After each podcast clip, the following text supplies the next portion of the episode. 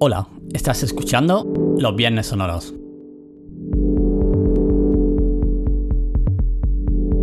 Los Viernes Sonoros es un podcast grabado en directo en el canal de Twitch de Animatech. Al ser un podcast en directo, puedes interactuar con nosotros en el chat mediante la página web de Twitch. Puedes encontrarnos en twitch.tv barra animatech. Puedes contactar con nosotros vía Twitter en arroba animatech. Hola chicos, hola gente, ¿qué pasa? ¿Cómo estáis? Bienvenido a los Viernes Sonoros, bienvenido a esta sección de entrevistas, masterclass y cosas que tenemos, este espacio, este rinconcito que tenemos aquí en, el canal de Animatech para los viernes, que llevamos mucho tiempo sin hacerlo, la verdad, y teníamos ya muchas ganas. Y, y nada, hoy tenemos un invitado especial, tenemos a Ismael, Ismael del Río, que es DJ y productor con, un, con su AK eh, Trabu. Y bueno, nada, antes de, meternos en, faena, mm, eh, saludaros. ¿Cómo estáis, chicos? Estoy con aquí con Salva y abajo con, con, Ismael. ¿Y qué tal? ¿Cómo estáis? Muy bien. Nada, buenas tardes, Avi, buenas tardes, Ismael, y nada, buenas tardes ahí a la, a la gente del chat que, que se está incorporando. Muy bien, aquí ya tenemos a nuestro amigo Israel. Israel, ¿qué tal? ¿Qué tal? Pues nada, vamos a empezar con los viernes. Seira, bueno, aquí un, un, un de Animatec. pues nada, como sabéis, los viernes sonoros es un, programa que hacemos en, en, el canal de Twitch de Animatec. Y aparte también es un podcast que lo puedes escuchar tanto como si lo estás escuchando en Evox, en Apple, en, en Apple iTunes, en, en, Spotify y bueno, en casi todos los podcatchers estamos, estamos liados y estamos, estamos presentes, quiero decir. Y, bueno, claro que si estás escuchando en, en podcast, que sepas que hay una versión que estará subida en YouTube seguramente unos días después de, la emisión. Y es en vídeo, así que también nos ves nos, nos puedes ver un poco el careto. Y aparte, pues cuando sea la parte de Ableton, pues seguramente eh, normalmente la parte del podcast, eh, ahí termino el podcast y la parte visual pues no tiene ningún sentido que esté en audio porque ya es como un poco raro. Pero bueno, según como salga lo mismo lo dejamos. Y nada, vamos al lío, ¿no? Chicos, vamos a, la vereda, a la entrevistita y, tal. ¿Cómo vais de nervios? ¿Bien? Yo estoy nervioso. Bueno, tranquilo, estás en casa y vamos a, hablar de lo de Literalmente estoy en casa, literalmente estoy en casa. Estamos todos en casa. hace mucho, hace mucho tiempo. Llevamos un año en casa encerrado. Eh. Pero bueno, era así en plan metafórico. Está en casa y juega en casa, así que tranquilo. Y nada, pues vamos a darle un poquillo de, caña y como siempre, así para romper un poquito el hielo en, en el podcast, pues bueno, es que esto es un poco lío, porque es como un podcast visual, así que bueno, yo digo podcast, ¿vale? Vosotros me entendéis. Eh, em, la primera pregunta que hacemos así para romper un poquito el hielo y, y, metiéndonos en verea eh, al invitado es de que em, cómo fueron tus comienzos. He visto que tus comienzos pinchando hacías como fiestas en, locales de, Alicante y Valencia. ¿Y cómo fueron tus comienzos ahí y de dónde viene tu, inquietud por la música, y tu influencia? Bueno, son muchas preguntas, pero bueno, que venga así un poquillo desde atrás para adelante y que nos cuente un poquito. Vale, vale. No, lo de las fiestas comentas fue, fue hace solo dos años. Yo en la música, bueno, yo pequeño estudié, porque mi madre nos metió en, en conservatorio. Pero bueno, siempre pienso que eso siempre se ha quedado ahí, ¿no? Porque estuvimos tres años o cuatro y lo dejamos.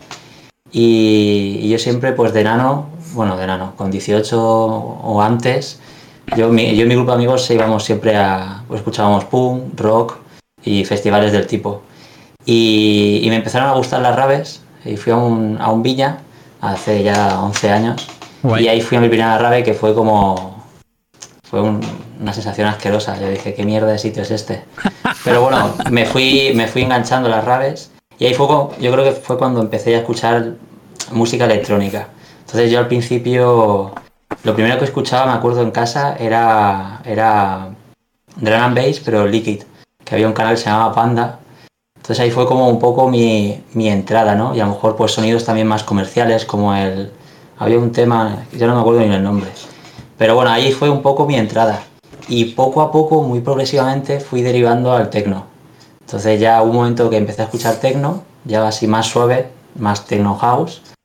Y, y ya ahí ya me empecé a meter, meter, meter, meter y hasta ahora.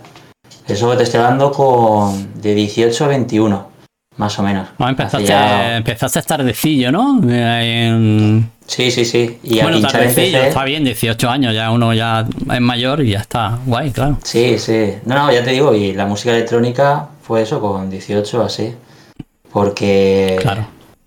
vamos, antes era eso, como al final tú tienes tu grupo de amigos y tu ambiente, y, y pinchar empecé con, con 21, 22, que, no sé, me- ya, ya, ya escuchaba tecno, ya era como mi estilo, y, y una amiga pinchaba, y me compré una mesa, bueno, me dieron una mesa Hércules, no me acuerdo, esas pequeñas, luego le compré la mesa. una controladora esta es Sí, Hércules, la ¿no? que es nada, que es un es súper pequeña. La que no regalaban, tenía ni en, pres- la que ¿Eh? regalaban en el Lidl, ¿no? Sí, creo que me lo fue un amigo, no sé si lo compré. No, no broma. me acuerdo que no tenía ni preescucha, que estaba ahí en mi casa y, y ponía un tema detrás de otro, pero sin más. Y entonces ya a esta amiga eh, le compré su mesa, que era una Pioneer de dos canales y dos CDJs. Y Wow. ya ahí empecé. Entonces, al principio era un hobby, o sea, era por gusto. Ah, iba practicando en casa. Me acuerdo la primera vez que pinché en público, que fue una barbacoa de un amigo, que estaba súper nervioso. Y, y nada, al principio, o sea, después de unos no sé cuánto tiempo, pero ya empezamos a hacer raves, yo y mis amigos, y ahí fue cuando más, ya empecé a pinchar más, más seriamente, entre comillas, vamos. Y, y así mogollón de tiempo, hasta que hace... Me fui a, Londres, ¿no? A, a, a acabar el módulo, y, cuando, y en Londres fue cuando decidí que quería, quería dedicarme a ello. Eso fue en el 2000 en el 2015 más o menos. Entonces cuando volví ya a Alicante, o sea, bueno, a España, ya, ya lo tenía claro y intenté un poco ahí moverme y tal, que fue cuando pinché en Valencia, en Ágora. Que fue, bueno, pinché antes en un local en Killing Time, que es de David Verdeguer, y luego en Ágora. Y ahí ya fue así como el, el plan, esto, esto me gusta. Y, y así seguí hasta hace dos años que aproveché que me tiraron de un trabajo y ya sí que fue como, vale, esto es el... O sea, no quiero seguir en esta dinámica, ¿no? De trabajos que no me motivan y demás. Entonces ya ahí fue cuando... Para mí fue como el momento de decir, vale, voy a ser profesional. Y ya fue cuando empecé a producir. Ahí fue cuando ya digamos que... No sé, ya me, me, me hice mi... Hombre, aún me queda mucho por construir, ¿no? Pero a nivel mental fue cuando dije, esto es, esto es lo que yo quiero ser de mayor. Esto es lo que yo quiero ser, lo que, lo que me gusta, lo que, lo, que, lo que me mueve, ¿no? Lo que me mueve y lo sí, que... sí, claro. sí, sí. No, y además ya fue cuando empecé ya... Porque antes, por ejemplo, pinchando, pues eso, no dejaba de ser una actividad secundaria, ¿no? Yo tenía mi trabajo y, y luego pues pinchaba, ¿no? Y pues intentaba tener mis bolos, todo muy, muy tranquilo. Pero hace dos años fue cuando ya sí que corte, y ya 100%. Vale, Esa ha sido mi empe- historia. Empezaste ahí, bueno, empezado, ha empezado tardecillo, pero bueno, va, va ahí enfilado y es muy guay porque sabes dónde vas, ¿no? Y tienes claro Sí. ahí lo que quieres. Me- Eso es guay. Me gusta porque ha sido una evolución eh, lenta, entre comillas, pero bastante, bastante constante. ¿Sabes? Nunca ha habido un momento de decir empiezo, lo dejo o, o parones. Ha sido muy. Me acuerdo de, de pequeño, ¿no? Cuando estaba. Antes de irme a Londres, mi hermano siempre me daba el coñazo con que, con que me pusiera ahí a fuego, ¿no? Que quería ser profesional y yo no, tal, no quiero, tal, no sé cuántos. Hombre, porque claro, es como primero un hobby y a lo mejor no le ves el futuro que, ¿no? Dice, bueno, Sí, hago o dudas, porque- dudas lo- un poco de todo. Claro, hombre, claro. Es un mundo complicado, ¿eh?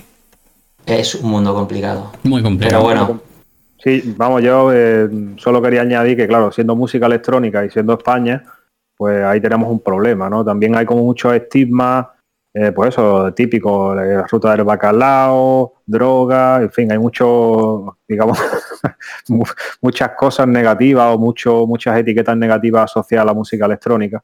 sí. Y eso también al final es un hándicap y te lo pone más difícil cuando te quieres dedicar a eso, ¿no? Tanto a la producción como a pinchar, como a cualquier cosa relacionada con, con la industria o, o, con, con, ese estilo de música, como lo queráis llamar. Sí, sí. El lado oscuro de la electrónica, como dicen por aquí en el chat. Ya. Ah, en mi caso no sería tanto, ¿no? Porque la verdad es que, al menos en cuestiones familiares, nunca he tenido ningún problema. O sea, no han intentado ni. Pues por lo que dices tú, por el mundo de las drogas y demás, intentar ahí pararme. Ah, yo pienso que la droga, a nivel de música electrónica, es lo que la mantiene viva. Porque muchísima gente que realmente no le gusta la electrónica a nivel pasión, si va de una fiesta electrónica es porque puede drogarse. Entonces, esa, esa gente es la que paga los sueldos de los DJs. Pero ¿sabes lo que pasa? Que en realidad yo creo que deberíamos de llegar al nivel, por ejemplo, que tienen países como Alemania o como Holanda, donde, la, música electrónica eh, está socialmente aceptada.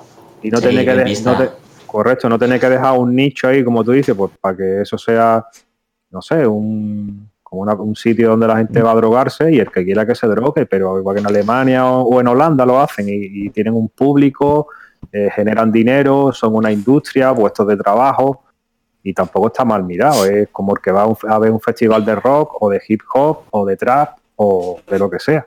Mm, Pero aquí en España, digamos que tenemos un caso muy particular, ¿no? También por mm. la, historia que hemos vivido. Sí, sí, sí, eso influye mogollón.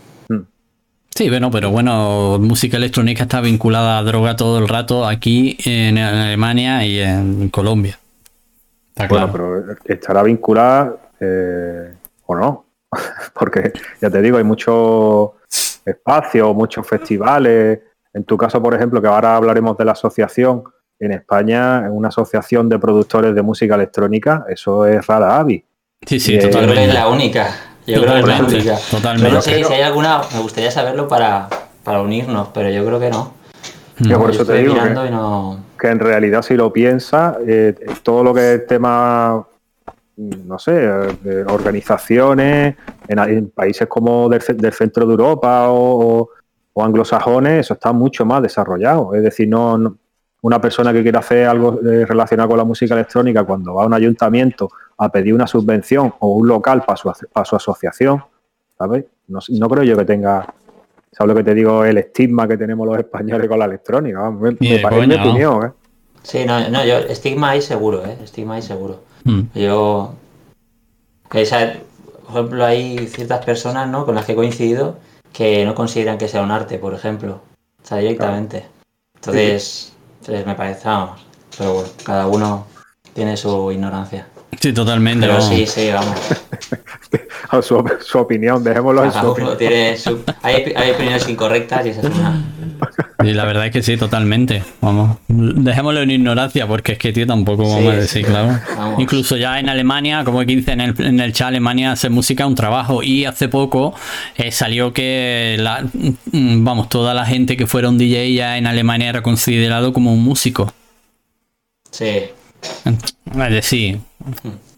No es, vamos, que hasta, hasta aquí es raro decir que un DJ es un músico, ¿no? Si lo piensas, ¿eh? ¿no? Pero como me suena súper raro al decirlo. Pero en realidad. Aquí, por ejemplo, Irra dice una cosa muy interesante, que dice que aquí en España tú dices que eres músico y Irra lo dice con conocimiento de causa porque su grupo es, músico, tiene un grupo que es Harakiri Beach y dice, aquí en nuestro país dice que, que haces música y piensa que eres un vividor. básicamente tenemos e-, ese problema, ¿no? En España, o sea, para aceptar, eh, pues eso, que el hecho de ser músico es un trabajo como otro cualquiera, vamos. Hombre, claro, por supuesto. Yo entiendo que a, los, músicos les gustaría como al primero cotizar, cuanto más mejor, eh, cuando, se cuando se jubilen cobrar su jubilación, o sea, como cualquier otra persona, y no y no que se les encasilla ahí como un rollo, no sé cómo decirte, pues eso, vividores, bohemios, no, no sé, músicos, es su trabajo, vamos. Mm. Sí, sí, sí. Sí, es que, por ejemplo, en la parte de DJs, vamos, lo de trabajo, o sea, esa concepción de DJ como trabajo, vamos, ni de, ni de coña. Ni de coña, a lo mejor un músico puede decir, hostia, es que trabaja el músico en la Orquesta Filarmónica de Madrid o de Granada y tal. y se, uh, entonces, de estudio que graba, tal, tiene su Claro, entonces ahí tiene ahí ya un caché y tal, pero si eres un músico productor que está en tu casa, en tu estudio y tal, eres un... eso, es jugar, eso jugar con el ordenador. Eso es jugar con el ordenador. Eso es Eso es tanto y viendo juegos en Twitch. la, movida. y, haciendo, y haciendo TikTok. y haciendo TikTok. Pero bueno, eh, nosotros hacemos este tipo de contenido, por ejemplo, yo hago el, contenido de aquí de Animatech, siempre intentando luchar por, por, por, acabar con ese tipo de estigmas, ¿no? Para que se vea un poco, se visualiza lo que hacemos, ¿no? Y, por ejemplo, tú con tu asociación también es, muy importante el trabajo que hacéis de una asociación para músicos, por música, ayuda para músicos, porque claro, en realidad el Estado no nos ayuda, es decir, nos, tenemos que eh, agruparnos entre nosotros, ¿no? Y, ayudarnos un poquito entre nosotros mismos, porque si no, no estamos en Alemania. Ojalá estuviéramos en Alemania o tuviéramos la mitad o por lo menos un, poquito de, concienciación. Yo te, yo te diría que ojalá tuviéramos la cerveza de Alemania, ¿no? Tampoco está allí en Alemania. Tenemos, tenemos muy buena cerveza, ¿eh? Prefiero estar aquí, pero con la cerveza de Alemania. bueno, pues mira, un punto bueno es que en Alemania no tienen cruzcampo. Bueno, bueno, seguimos, continúa. bueno, cuéntanos un poquito de, tu. El, hiciste fiesta y hiciste. Eh, tuviste como promotor en el colectivo CIMAT. Ahí hiciste eventos y, eventos culturales. ¿Qué, qué, qué hiciste en ese periodo de tiempo? Eso fue hace. O eso eran fiestas, o era un rave, llamada evento cultural. Eso fue. O sea, yo tuve un colectivo de raves, pero antes. Bastante antes.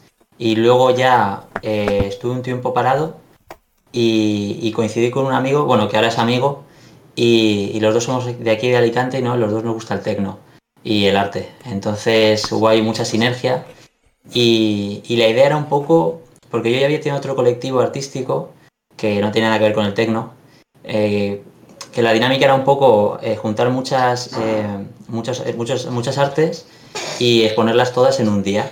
Además de una, teatro, poesía, todo encima ordenadito. Entonces, claro, yo ahí vi que para atraer público, aparte del, gusto ¿no? de hacer un evento multicultural, el hecho de, que tengas un artista de un lado, otro artista de otro, es lo que hace que, que un evento sea grande. O sea, en estas cosas tan tan, con tan pocos seguidores es fundamental. Entonces, claro, él y yo caímos un poco en eso, en vamos a hacer un colectivo. O sea, la idea es promover el tecno en nuestra ciudad, pero vamos a hacerlo de una forma eh, óptima. Vamos a intentar hacer eh, relaciones con diferentes, o sea, con otras artes, por ejemplo, exposiciones o eh, videoproyecciones, que al final, evidentemente, pues ya no vas a poner a las 3 de la mañana, ¿no? Pero bueno, sí que se intentaba hacer un poco esa sinergia. Entonces tuvimos Estuvimos un año y estuvimos haciendo eventos al principio con más frecuencia, una vez al mes, y luego ya bajamos un poco y hicimos dos eventos así más largos, porque aquí hay una zona que se llama el barrio, que es hasta las 4 de la mañana, que es tipo cafeto. Entonces ahí era como nuestro donde más hacíamos y luego hicimos dos hasta las 7 de la mañana. Entonces siempre intentamos eso, traer un, a una serie de artistas que expusieran a la vez que pues, nosotros y más gente de Alicante pinchaba. Entonces eso, estuvimos un año, exacto. Vale, eso fue unos eventos que hacía ahí, pero, pero era por la noche en realidad, vamos, eran eventos culturales que empezarían a lo mejor por la tarde, ¿no? Y acabarían por la noche, ¿no? Ah, vale, se me había olvidado la pregunta. Aparte de. Estaba pensando yo que me ha preguntado. Eh, sí, sí, me había olvidado. Eh, nada, también hicimos eh, entrevistas. Porque ya te digo, como la idea era un poco promover el tecno en la ciudad, pues intentamos eso, gente que, sea de aquí de Alicante, que tuviera, eh, coño, que tuviera un trabajo, ¿no? una cierta historia, pues que, joder, que pudiera un poco eh, darse a conocer, ¿no? Para, un poco incentivar, porque aquí en, Alicante la verdad es que hay muy poca escena, muy, muy poca escena electrónica y tecno, vamos, ínfimo. Te vas a Murcia y hay, hay bastante más. Pero Alicante capital, imposible. Pues mira que hay allí garito. Sí, pero es todo rock o, reggaetón o, ¿sabes? De electrónica a electrónica ahora hay un garito, pero, pero vamos. Y más encima, el tecno que nosotros pinchamos, que es más oscuro, así más, más underground, eso sí que, vamos, eh, y nada, mínimo. Entonces, bueno, aquí hay, por ejemplo, hay, hay varios productores bastante potentes pues intentamos un poco sacarlos ahí a la, a la palestra. Claro, totalmente. Esa es la intención. Esa es la intención. Iba a decir algo con el, con el terno, ¿no? Con el terno como, como pilar y pues eso, crear, eh, como has dicho, eventos que tuvieran otras disciplinas y luego aparte, pues eso, promover los artistas que, que hay en la zona. ¿no? Sí, sí. Sí, no, hacer algo de escena, porque es que tener una escena es importantísimo. Sí, la escena básicamente yo la entiendo como gente que se mueve en la misma dirección. Lo mismo, por eso, ya sea en un ámbito de la música electrónica, la gastronomía o el senderismo. Sí. básicamente un grupo de gente que se, que se mueven en... Sí, bueno, nosotros también tenemos experiencia en eso porque, por ejemplo, en Granada er, era mucho más fácil porque había cultura de la electrónica, ¿no? Pero bueno, también... Mucha. Básicamente en Granada hay mucha cultura de música electrónica. Pero sí. también no, nos unimos, creamos nuestra asociación, era una asociación cultural básicamente, pero eh, relacionada con, con, la, con, la, música electrónica y el videoarte. Y lo, como bien dice, eso es fundamental, el, el hecho de, de, unirse, unirse si quieres sí. que, que, se genere algo, claro. Sí, aparte, yo también un poco la idea es, si empezamos a crear una escena, aparecerán más DJs. Eh, claro. Habrá más gente con la que compartir ya no solo a nivel profesional, sino a nivel humano, en plan, quiero gente con la que hablar de tecno todo el puto día. Claro, porque es que sabes lo que pasa, que muchas veces esa gente está ahí. La cuestión es que si no tienen ese contenido, pues probablemente no se acerquen a escucharlo. Exactamente. Sí, seguirán en su cueva. Correcto, en Alicante, pues muy probablemente porque es una ciudad grande, habrá gente como para llenar un pub sin problema y que pues... vaya a escuchar tecno. Lo que pasa que es que es como todo eh, te tienes que hacer oír lo primero, ¿no? Sí, claro. sí, sí, sí. También colaboramos, ese año también colaboramos con, un, con Enso, que yo creo que lo conocéis, ¿no? Que es Encuentros Sonoros, que es un festival de aquí de Alicante, uh -huh. que una vez al sí. año hace unas jornadas de, de, tres días que hacen masterclass y, y también hacen lives. Entonces hicimos ahí una sinergia, colaborábamos con ellos. Uh -huh.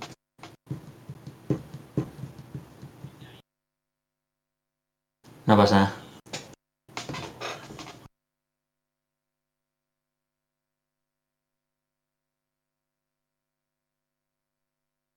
Sí.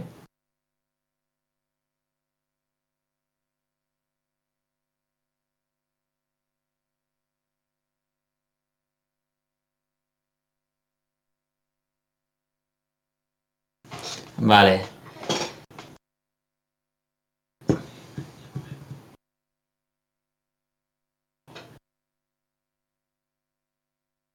Eh, la, la, asociación está formada, o sea, la fundamos tres personas.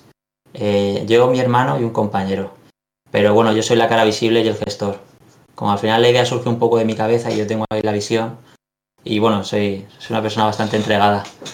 Entonces, sí, digamos que yo sería el, ¿cómo has dicho? One, One Man Man, el hombre de una sola, un, un la banda de orquesta, un, yo le llamo, un, un hombre, orquesta. Sí, un One Man Man, sí.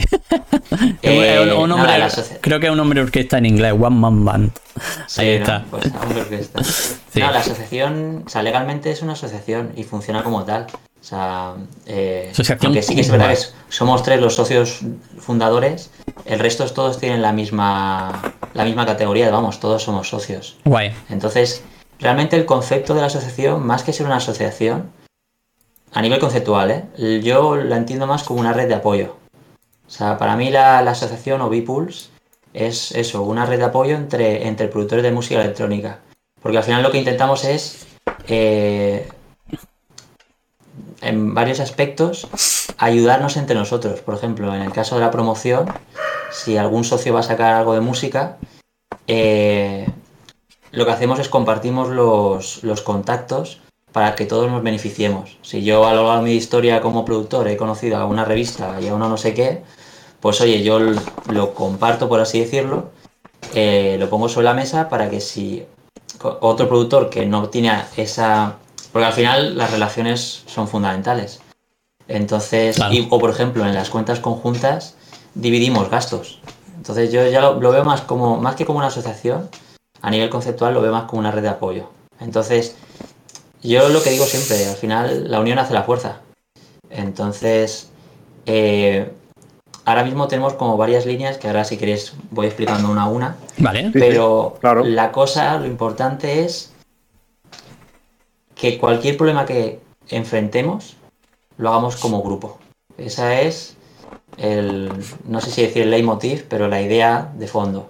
Y es problema que aparezca, problema que gestionamos en conjunto, en vez como individuales. Porque al final lo de ser productor, como, bueno, no tenemos oficinas grandes y estamos cada uno en nuestra casa, yo creo que te individualiza muchísimo. Y, eso creo que en el momento en que vivimos, por así decirlo, es un poco un error, ¿no? Porque al final como productores eh, hay muchas trabas a, a, nivel promoción, a nivel distribución. Eh, el sonido es caro, o sea, tanto el hardware como el software es carísimo. Sí, Sin embargo, los ingresos, es que aún siendo profesional, o sea, aún, aún siendo un yo te hablo del tecno, ¿eh? Yo he conocido gente en Madrid este año que, es más, yo me vi un chasco este año en Madrid por eso, porque digo, wow, yo cuando empiece a producir ya me haré, ya me haré mi nombre tal cual. Claro, y está, en Madrid, allí va a ser como más, ¿no? Claro. Gente que está pegada en el tecno, que, que bueno, que, que vive de ello, no vive de producir, vive de pinchar. A lo mejor produciendo como mucho compensan gastos. Entonces, vivimos en un sector, yo no, tampoco quiero ponerme aquí como la víctima del mundo, ¿no? Pero vivimos en un sector complicado. Porque si tú quieres sonar bien, tienes que gastar mucha pasta, mucha pasta en software y hardware. Hombre. el mastering, si quieres hacer un mastering bueno, es caro, o sea, carísimo. Y luego eso, distribuir, es una locura, porque entre agregadoras, servicios que se llevan mogollón de beneficio, a, sabes que no, no llega nada. entonces, eh, esa es un poco la, la necesidad que yo veo, que yo vi en el momento, Claro. Y por lo que un poco empecé con a mover esto. Claro, que una cosa es, perdona, una cosa es primero ah. la inversión que tienes que hacer en equipo para tener controladores, sintetizadores, ordenadores, mm, licencias de programa. Eh, luego hacer la música y luego una vez que tienes el producto ya hecho, que, te ha costado una pasta el, el tener todo tu equipo, altavoces, cascos, es que mil movidas, es que no paras de gastar. Luego tiene, un tiene un producto acabado, pero no lo tiene masterizado. Y ahí te tienes que gastar una pasta en masterizar. Porque si tú te pones a masterizar tus propios temas, yo siempre lo digo, eso es que es una locura. Es una locura total. eso tú tienes que. Tiene... que masterizarte alguien que, que, tenga un mínimo de conocimiento, un mínimo de equipo y ya, bueno, ya seguro que tú también tu bolsillo te, te, te, lo puedes permitir, ¿no? Lo mismo tú, un colega tuyo te hace un máster de puta madre, ¿sabes? Pero claro, si tú quieres sonar bien, está claro que el dinero te lo tienes que gastar. Pero claro, también me gustaría añadir una cosilla si me dejáis. Todo eso es, digamos, hasta que tú tienes un producto. Pero ¿cuántos, cuántos productos o cuántas obras no se han quedado eh, después de producir muertas de risa porque como no tenían la promoción suficiente, no han llegado a nadie. Sí. Claro. ¿Cuántos, cuántos, discos no hemos escuchado nosotros? Vamos, yo todavía, a mí me sigue pasando. Yo todavía escucho discos que digo, tío, pero si esto se, editó hace 15 años, esto es un pedazo de disco, ¿cómo no ha llegado a mis manos antes? Pues porque no había promoción. Claro.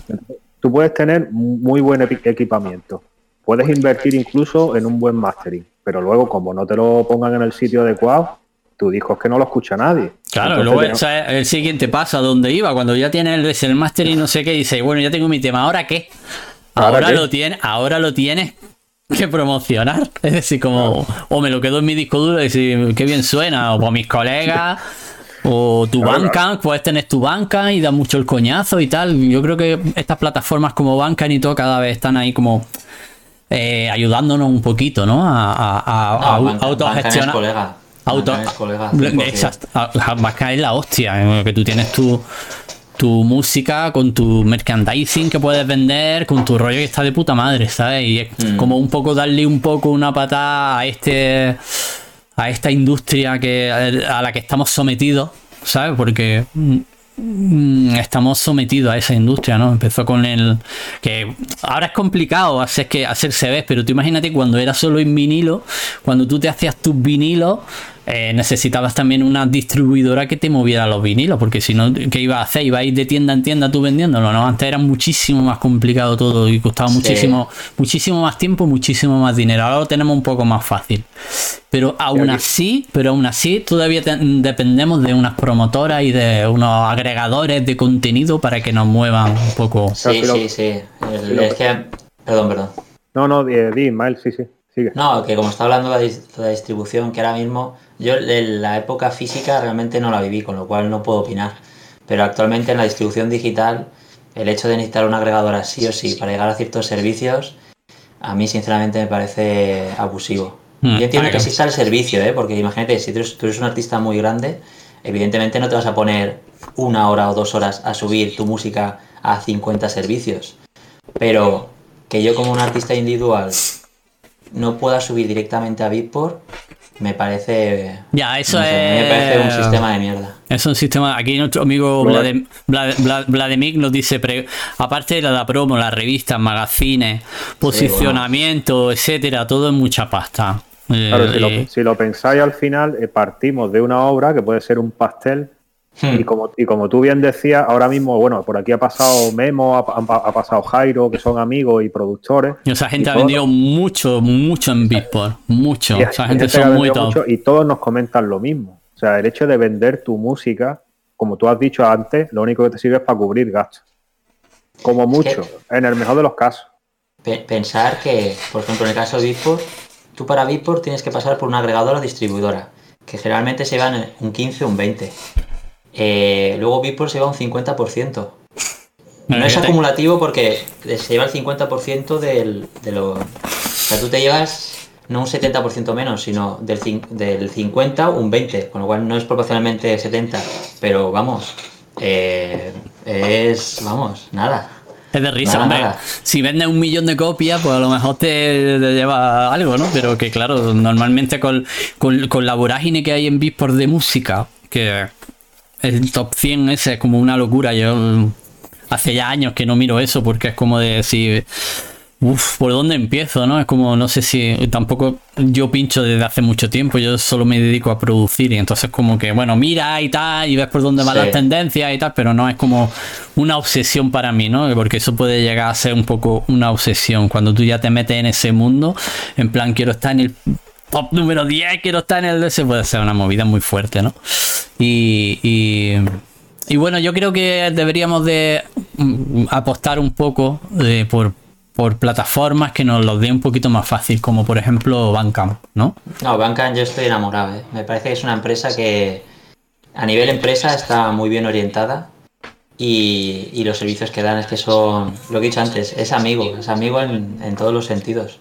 Porque se lleva un, no, no, te obliga a utilizar una agregadora, eh, se, queda un, o sea, queda un porcentaje que me parece muy, muy justo. Y, y luego aparte de eso, te permite tener merchandising, eh, subir lo que quieras. Luego aparte también tiene un buscador, o sea, tiene unos, ¿cómo se- no sé cómo se dice, pero bueno, unos enlaces que, que la gente puede llegar a tu, a tu perfil sin, sin conocerte. O sea, no falta que tengan tu Instagram para llegar a tu banca. Sí, sí, que tienen un- una manera de descubrimiento, un algoritmo en el Eso, que tú es que no estás ahí. en- bueno, sí, un, un sistema, un algoritmo en el que tú entras en banca y ya te muestra unos recomendados y por ahí te pueden encontrar. Es un poco como Twitch. Exacto. Es un poco como Twitch. Tú aquí nosotros estamos aquí en Twitch ahora mismo y en la categoría de música, pues lo mismo salimos y alguien le pincha y, y nos encuentra. ¿Vale? Pero que no es porque nosotros lo estamos promocionando, sino porque orgánicamente la plataforma te hace esa herramienta que te ayuda un poco a, tener un poco de visibilidad. Que lo más complicado en todo esto que hablamos de música, promoción y todo, es tener visibilidad ahora mismo. Visibilidad en la marabunta que hay entre eh, plataformas, YouTube, eh, Twitch, eh, Beatport, Bandcamp, eh, eh, Deezer, eh, Spotify. Es que tener lo importante es la visibilidad, que tú salgas en un en una playlist o alguna historia de esta es cuando alguien le pinche en tu contenido, entonces es cuando ya te encuentra. Pero sobre todo hay una cosa que no podemos olvi- olvidar. Beatport, o sea, huele, dicen por aquí. A mí no me gusta, yo no, nunca compro un Beatport. Pero en realidad, bueno, ahora si queréis comento de Discord, pero claro, el problema de la visibilidad es que ahora mismo hay empresas con muchos trabajadores, muchas de ellas, que se dedican a dar visibilidad y que están trabajando eh, en su jornada de ocho horas y cobrando un dinero por dar visibilidad a, a- a clientes que lo están pagando. Entonces imagínate si a todo lo que has comentado le añades que ya hay empresas que cobran por eso, alguien como un productor, pues eso, que esté empezando y que no tenga esa visibilidad, ¿cómo va a llegar a ese nivel de visibilidad si hay empresas que se dedican exclusivamente a eso? Es imposible. Claro.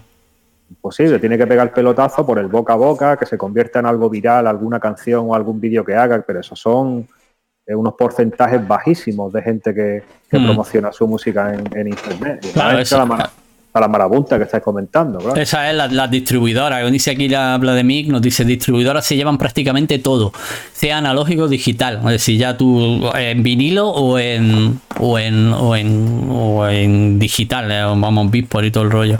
La única plataforma, dicen aquí, os leo los comentarios, ¿vale? Eh, Gluten nos dice, ya te digo, la pasta.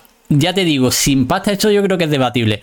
Yo te digo, sin pasta, muy bueno tienes que ser. Y, y Vladimir, Vladimir también nos dice, la única plataforma que puede funcionar y está en horas bajas es Bandcamp. Bispo es la muerte del artista. Menos ranking ya que son también pagados. Y Bispo huele, vamos.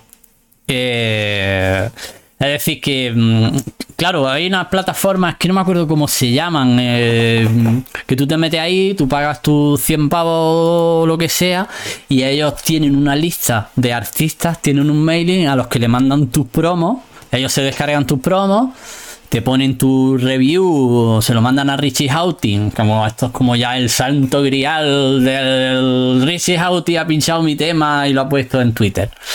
Y entonces ya como sería ya el pelotazo, ¿no?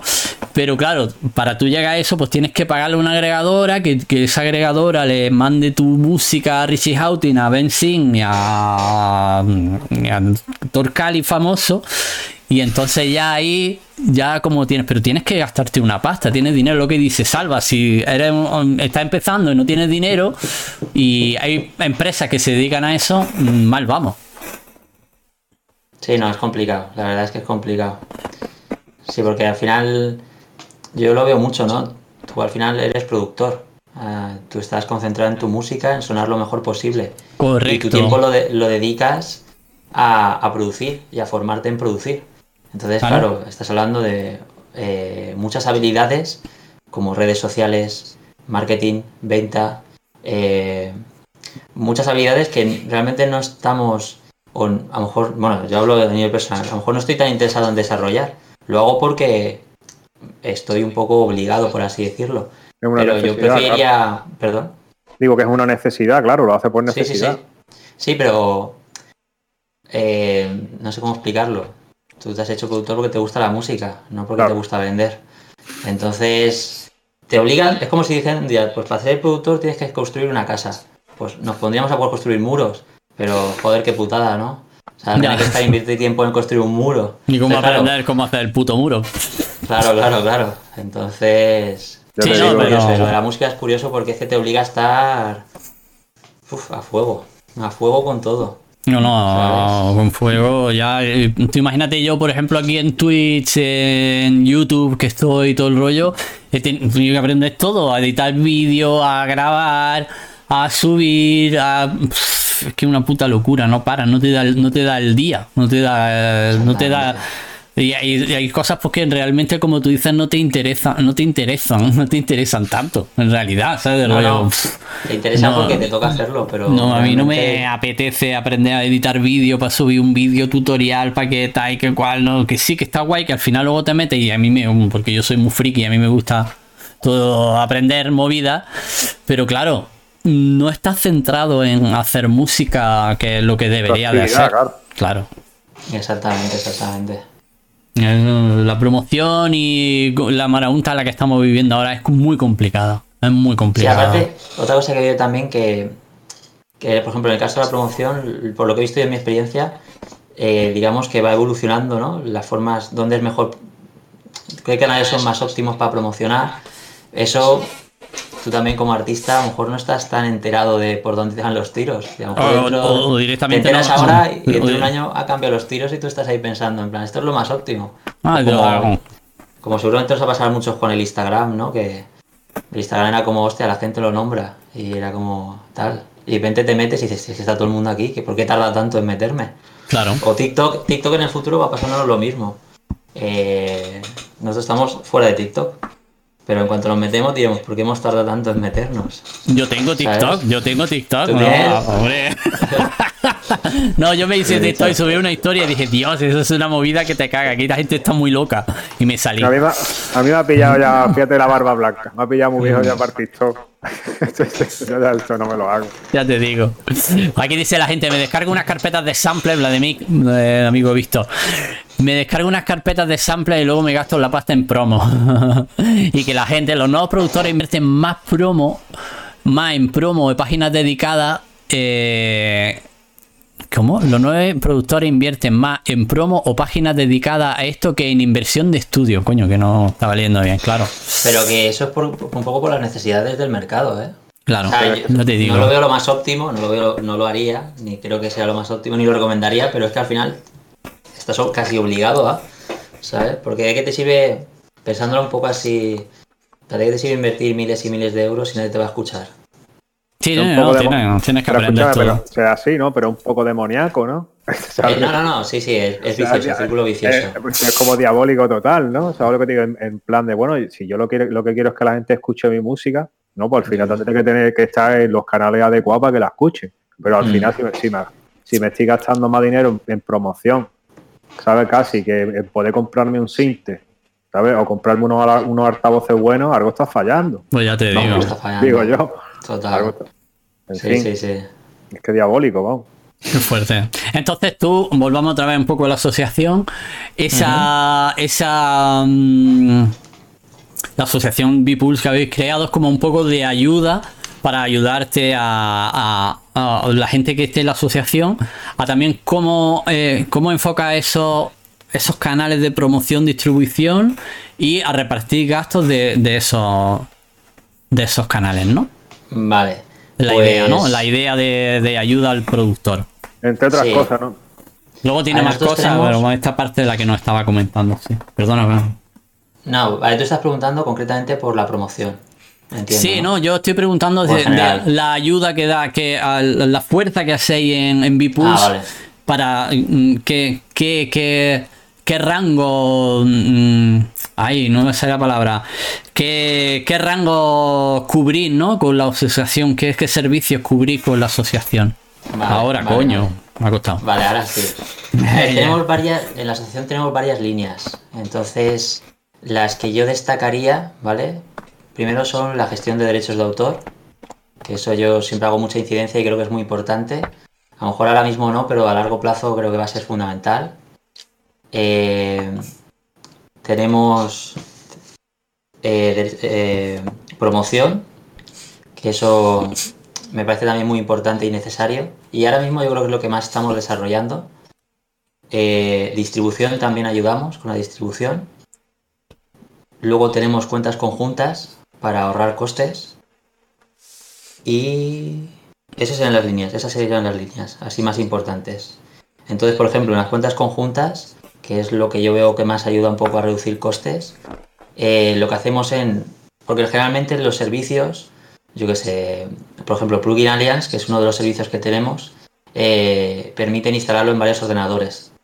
Entonces, nosotros preguntamos a, la empresa ¿no? si podíamos instalarlo en ordenadores de diferente gente y nos dijeron que sí.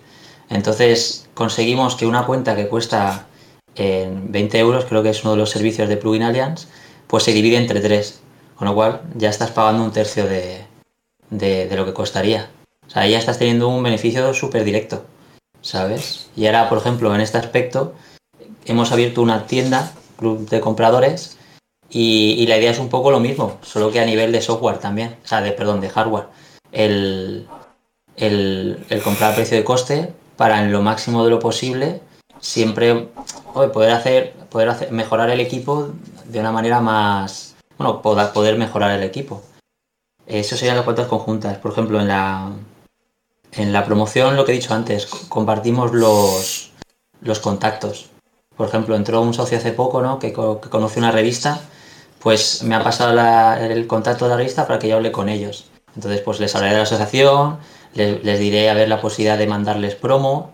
Entonces ya es, ya es un contacto más en nuestra lista. Entonces, cuando un socio va, a sacar un disco, eh, bueno, primero saber el estilo, eso es fundamental. Entonces, según qué estilo sea, pues lo mandamos a los medios que, bueno, que vayan a, vayan a, escucharlo. Yo no estoy nada a favor de, de, mandar 200.000 correos a 200.000 personas para que no, o no lo escuche casi nadie o incluso que haya incomodidad.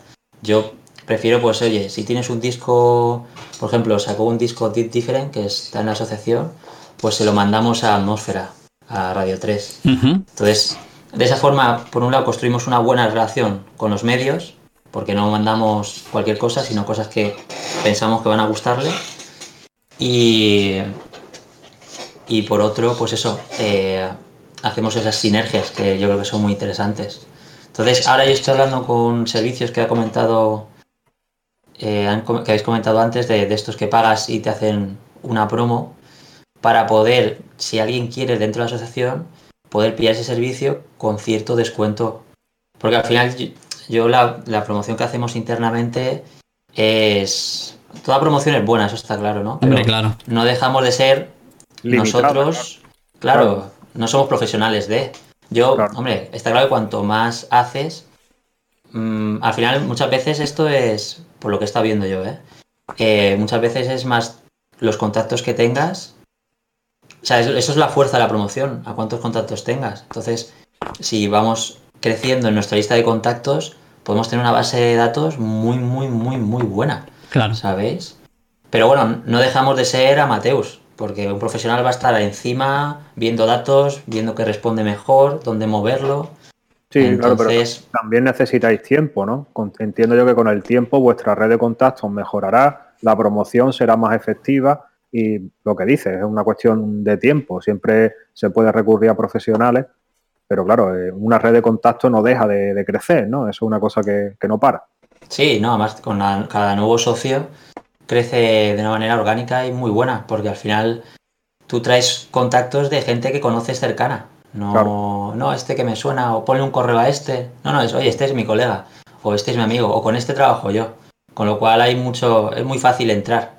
No te hace una venta agresiva ni. No, es, también es importante lo que dices, en realidad, que mm, tan importante es que tu, que tu música llegue a quien tiene que llegar como no molestar al resto. Porque puede ser que quieras pegar. Claro, puede, en, un momento determinado pueda, quieres pegar en esa puerta y ese tío te puede decir que dice, si me han machacado a correo, yo no quiero saber nada, nada, tuyo, ¿sabes? O sea que las dos cosas son igual de importantes, vamos.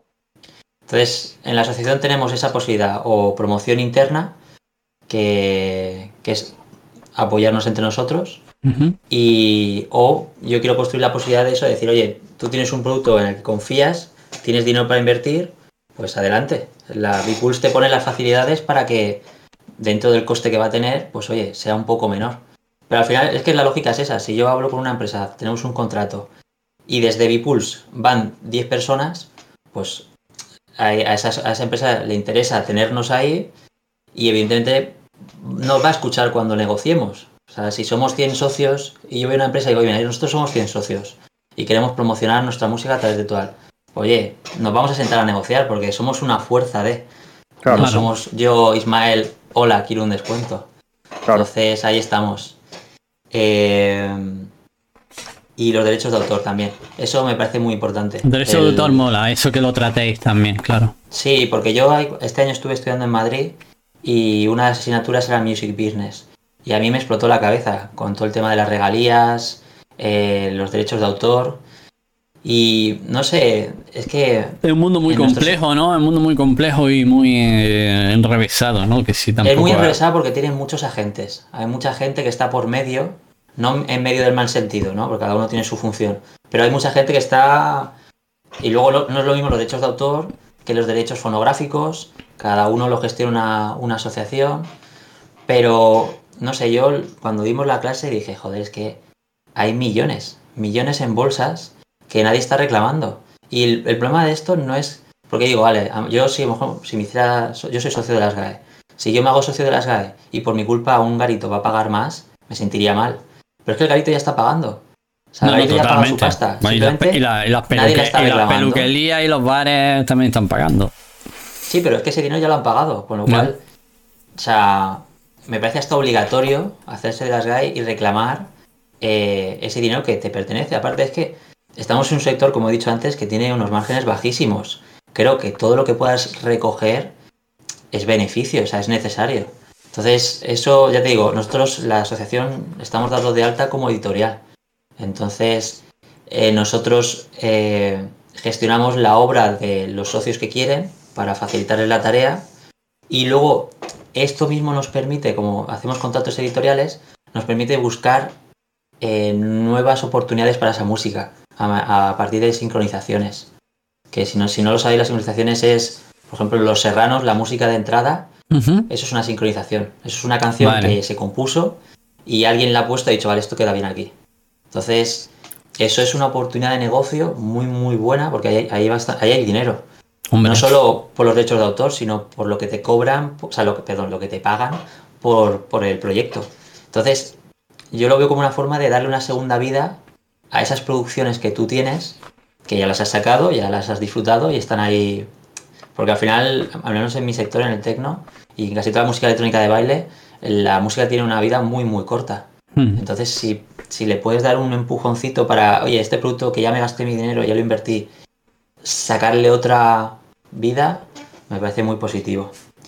Y luego, que eso no lo he nombrado antes, una cosa que, hacemos muy importante de red de apoyo, y, yo que eso sí que lo veo yo, red de apoyo real, intentamos gestionar eh, sinergias entre nosotros. Por ejemplo, eh, un socio hizo un disco, entonces dentro de la asociación no quería distribuirlo por, por su cuenta, entonces por dentro de la asociación conseguimos un, sello que lo publicara.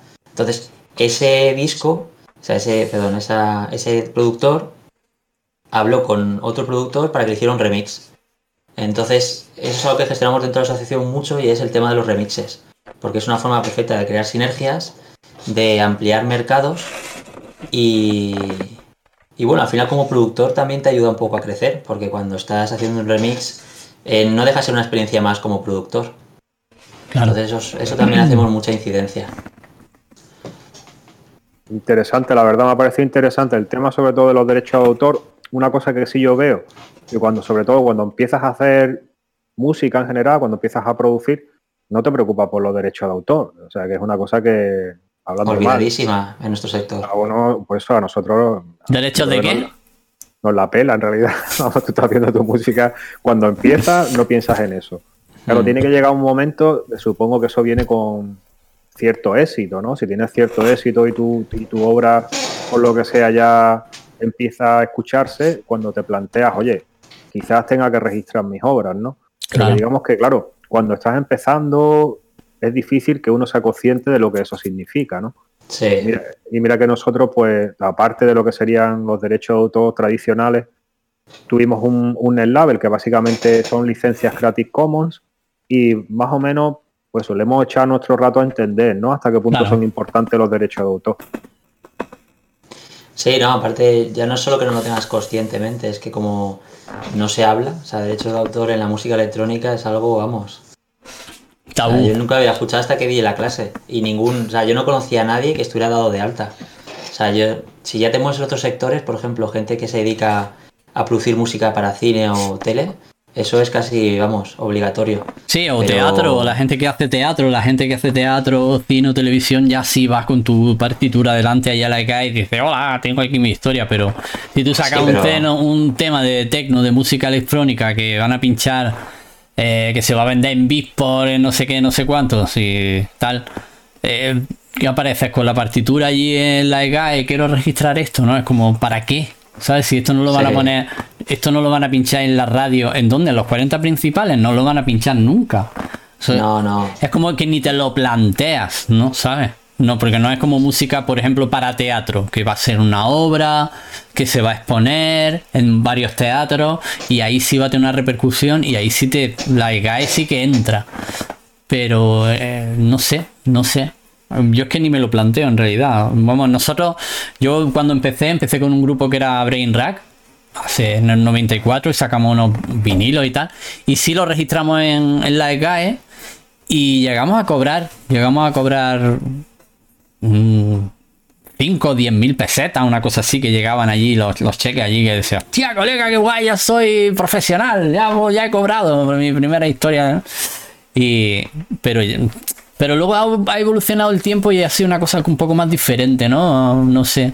Yo no, me he preocupado nunca por, por la EGAE. E incluso todo lo que he licenciado lo he licenciado en Creative Commons, en licencias libres y, incluso mm, luego pues sí he sacado música en vinilo. Los vinilos que he sacado sí que ya tienen otro tipo de, de historia, ¿no? Pero eh, que eso es otro tema de batir los vinilos, pero que ni, te lo plantea. Yo ahora mismo estoy haciendo aquí música y no estoy pensando en la SGAE ni, ni, lo planteo. Pienso en que a lo mejor me lo voy a subir a Arcade, lo voy a subir a mi Bandcamp y como mucho voy a pagar el DistroKit un poco para que, para que, para que esté en, Spotify.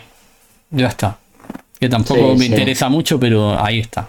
Esa es mi, mi, movida en mi cabeza, pero claro, luego la gente tiene su, su otra inquietud y tiene su otra otros objetivos que son diferentes a los míos, claro. A ver, yo, no solo los derechos de autor, ¿no? Y darse alta en las GAE. Bueno, hay más, hay más gestores ¿eh? ahora. Ahora el, se han permitido entes privados. ¿eh? Yo digo SGAE porque yo prefiero iniciativas públicas. Aunque funcione como funcione. Perdón. Nada, funcione como el culo, vamos. Sí, a mí las GAE me parece que no. le queda, le queda camino para actualizarse. Está un poco Está un poco desfasado, la verdad. Está, un poco de, de, primero de siglo, sí, porque de eso que no puedas registrar la obra online y que tengas que presentar la partitura para todos, que tiene cojones. No, ahora sí que puedes hacerlo online, ¿eh? ¿Sí? Eh, ahora, la primera obra, cuando te das de alta, con el registro tienes que mandar un alta de obra y eso sí que tienes que mandar eh, la partitura. Dale. Pero luego no, luego ya cuando te dan de alta en el sistema, tú simplemente subes el MP3, eh, ciertos datos y ya está. Eso va ah, muy bien. Eso está Yo veo más fallos en el reconocimiento de la música. O sea, por ejemplo, tú como DJ, ¿no? O como vas a un grupo, a, tocar un grupo en una sala, existe la hoja de variedades. la hoja de variedades es algo que debería rellenar el, o el promotor o el de la sala. y esa hoja escrita la tiene que mandar a, a la SGAE diciendo que quién ha interpretado qué música. Eso es lo que la SGAE luego recoge y dice, vale, pues de lo que pagó este tío de derechos de autor esa noche por el local, por X personas, pues le corresponde tanto por ciento a este compositor. Esto es total. me parece de cromañón, sinceramente, que con, con la época que vivimos de digital, tengas que mandar una hoja de variedades escrito. O sea, es que eso no, el problema de eso ya no es solo es que no, no, invita a ningún promotor a ponerse a rellenar nada. No, pero es que tú imagínate, tú imagínate una persona que viene a pinchar y te hace una sesión y pone 50 discos y ahora dices, ¿qué discos has puesto? Y dice, pues mira, me acuerdo del primero pero, y del último, pero no me acuerdo de lo que he puesto porque que tú imagínate, ¿no? Es de rollo. no, Y, ya no, aunque te acuerdes, tú te vas a poner a las 4 de la mañana a rellenar una hoja que encima luego se lo tienes que mandar a, a las GAE. O sea, es como Joder, ahora en, la época que vivimos. hay sistemas, hay muchos sistemas, por ejemplo, Unison. Pero vamos, ni, en la época que vivimos ni en los años 80. Nadie iba a rellenar una hoja a las 4 de la mañana, ya te lo digo yo, vamos. ahora menos, ahora menos. Entonces, no sé, la GAE creo que podría mejorar muchísimo, pero de todas formas, no sé, yo creo que esto es como un poco la sanidad pública, ¿no? O sea, a lo mejor a veces va mal, ¿no? Pero creo que no te tienes que salir fuera. Lo que hay que hacer es, estando dentro, presionar para que mejore. Eso es mi punto de vista, eso es personal. ¿eh? Ya, ya. Entonces, el tema que dices tú, por ejemplo, de los derechos, a lo mejor a ti no te interesa tanto registrarte, ¿no? A lo mejor registrar tus obras y demás. Por, no sé, no te interesa a nivel económico ni a nivel nada. Pero yo creo que es muy importante que, que la gente esté registrado para, digamos, que esté dentro de ese sistema. Yo, estoy, yo, de hecho, yo estoy registrado en la EGAE. Pero yo, por ejemplo, como DJ, yo estoy registrado como como, como joder, perdón. Bebe, bebe agüita, Ismael. Sí. Hostia, yo no tengo agua, todo esto, tío. Perdón, perdón, eh. Nada, no pasa nada, tío. Eh, yo estoy registrado como, como compositor. Pues oye, yo como DJ, como intérprete, ya me voy a preocupar de hacer las cosas bien, porque si yo quiero recibir mi dinero, también lo tendrá que recibir otro productor. No sé si entiendo. Yo como ya estoy dentro del sistema, ya sé cómo funciona, ya sé cómo hay que, hay que dar constancia de que he tocado, pues oye, ya estaré yo atento porque me va a beneficiar a mí. Porque si yo gano dinero, también gana otro productor y ese productor dirá, oye, pues esto renta. Pues oye, también voy a presionar para que, ¿sabes? No sé, digamos que desde mi punto de vista, si conseguimos que todo el mundo esté en las, en las GAE o que sea, ¿eh? Eh, que esté dentro del sistema, lo va a hacer mucho más fuerte, ¿sabes? Sí, ¿eh? Entonces ya te digo, Oh, aunque no te interese a nivel económico, yo creo que desde la asociación es fundamental hacer un poco de incidencia ¿no? y explicar este submundo para, para hacerlo mejor y, y que al final pues realmente nos beneficie, porque es que ahora mismo el sistema no, no acaba de beneficiar a- de la manera, de la, de la forma correcta, ¿sabéis? Claro, y tú Sí, como, como- Bueno, te- la última pregunta ya acabó. La eh, como compositor que está en la GAE, ¿has cobrado alguna vez algo? No, yo estoy poco, yo hace poco, yo estoy hace poco. Yo me dieron de alta hace dos meses. Vale, entonces, no. Entonces, he registrado una banda sonora que hice y bueno, eso va de, de seis meses en seis meses. Entonces me imagino que para el medio año que viene, o sea, dentro de medio año, algo recibiré. Algo recibiré. Pero en esa banda sonora salió en una película, en un corto o algo así. Sí, en un documental. Vale, ok, vale. Entonces, están- en, en ese ¿Eh? caso, en ese caso sí que lo veo lícito y obliga no obligatorio, pero que sí que lo veo, Sí, sí. ¿sabes? Pero vamos, como DJ también, en cuanto en, en cuanto empiecen las salas, ¿no? A ver, luego está claro que si nadie te pincha, nadie te pincha, ¿no? Eso. Claro. Ahí no puedes cambiar por mucho que seas de ningún sitio. Claro. Pero bueno, yo creo que sí. No sé, yo creo que es. No sé, lo veo como. No sé cómo decirlo. El estar bien preparado. O sea, tú ya te registras en las GAE desde el principio, tú ya estás Sí. preparado para lo que venga. Vale. Tú ya tienes tus obras en tu sitio, no tienes que estar preocupándote de- dentro de. Porque hay un socio, hay un socio que eh, dio música a un sello y este sello sí que pagaba lo que habéis hablado antes de los mailing estos a DJs. Y le pinchó Maceoplex en Ujú. Awakens. O sea, en España, cuando una entrada cuesta más de 10 euros, el 10% va para los derechos de autor. ¿Vale? El 10%. Vale. O sea, que te pinchen en Awakens es dinero.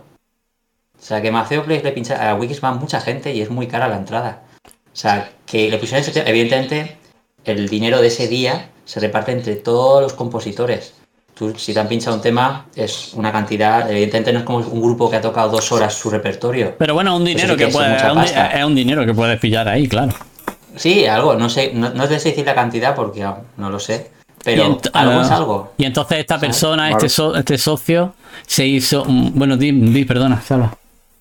No, no, lo que quería decir que yo creo que la mejor manera de llegar a la gente solo ver con el tema de derecho de autor es el bolsillo. Si tú le Sí, dices, a claro, claro. oye, mira, estás perdiendo dinero, ya lo mismo se lo piensa. Seguro, ¿no? Total, total.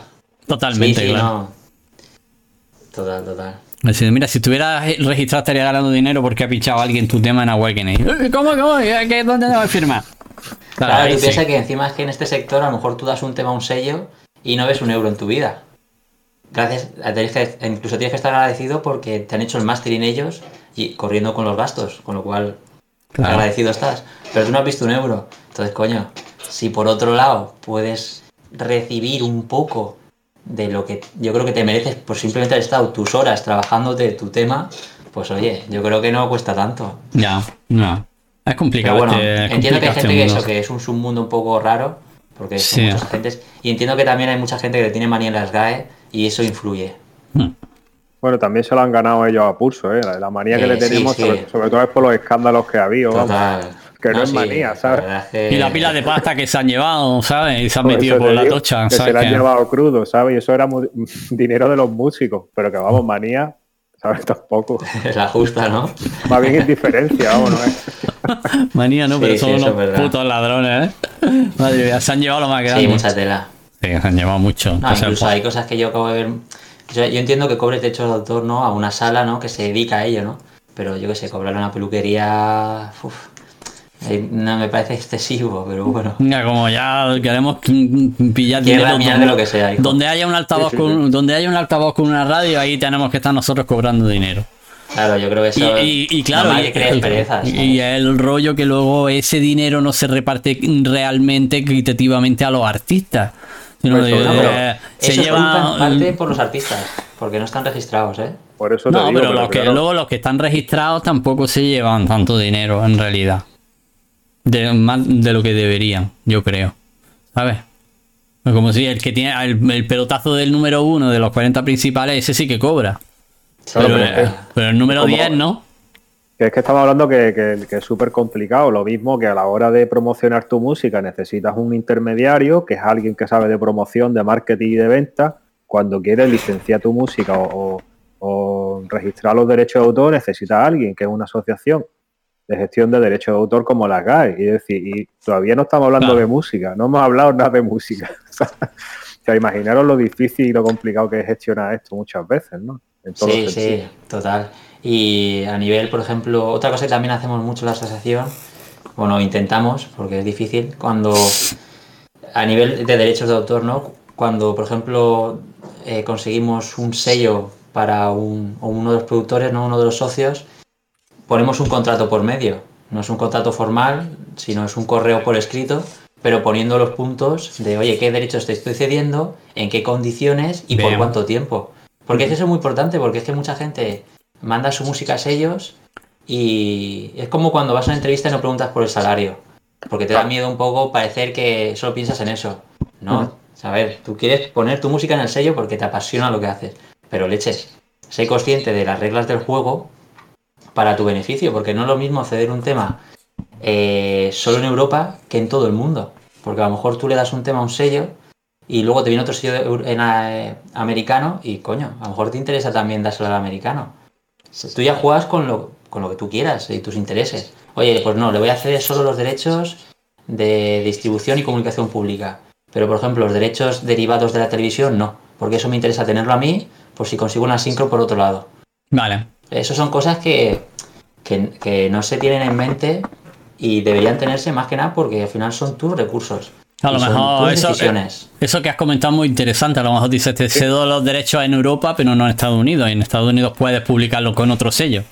Claro, eso por ejemplo, conseguimos un, sello para uno de los socios y las condiciones eran esas. Le cedíamos por tres años en Europa, en exclusiva en Europa, eso sí, eso se lo dije por, respeto, en plan. Hombre. Eres el único sello europeo. Pero por ejemplo, solo en Europa tres años y, nada derivado de, medios audiovisuales. Para que nosotros como asociación, si conseguimos una sincro, no tengamos que estar ahí ni debatiendo con él si le interesa o no le interesa, si tiene que llevarse más cantidad o menos, ¿sabes? Sí, para tener un poco más de control sobre tu obra. Sí, al final esto son como unas cartas. Tú tienes tus cartas y tú decides qué das, qué no das, ¿sabes? Entonces eso, eso es otra cosa que también intentamos hacer bastante incidencia. al final es una poco, más, poco de. No sé cómo decirlo, pero de. No sé, de jugar más inteligente, ¿no? Claro. Sí, al final cuando tienes esos recursos es mucho más fácil. Pues yo creo que si se lo explicas a cualquiera, oye, mira que tienes esta opción, siempre va a coger la, opción que más le, conviene, está claro. Muchas veces el problema es el desconocimiento, ¿no? Que es lo que, que hace que uno se tire a la piscina, pero claro, si lo explicas así, pues es evidente que la persona que va a firmar con una discográfica va a intentar, pues eso, que el contrato sea lo más ventajoso para sí mismo, claro, no para la discográfica, está claro.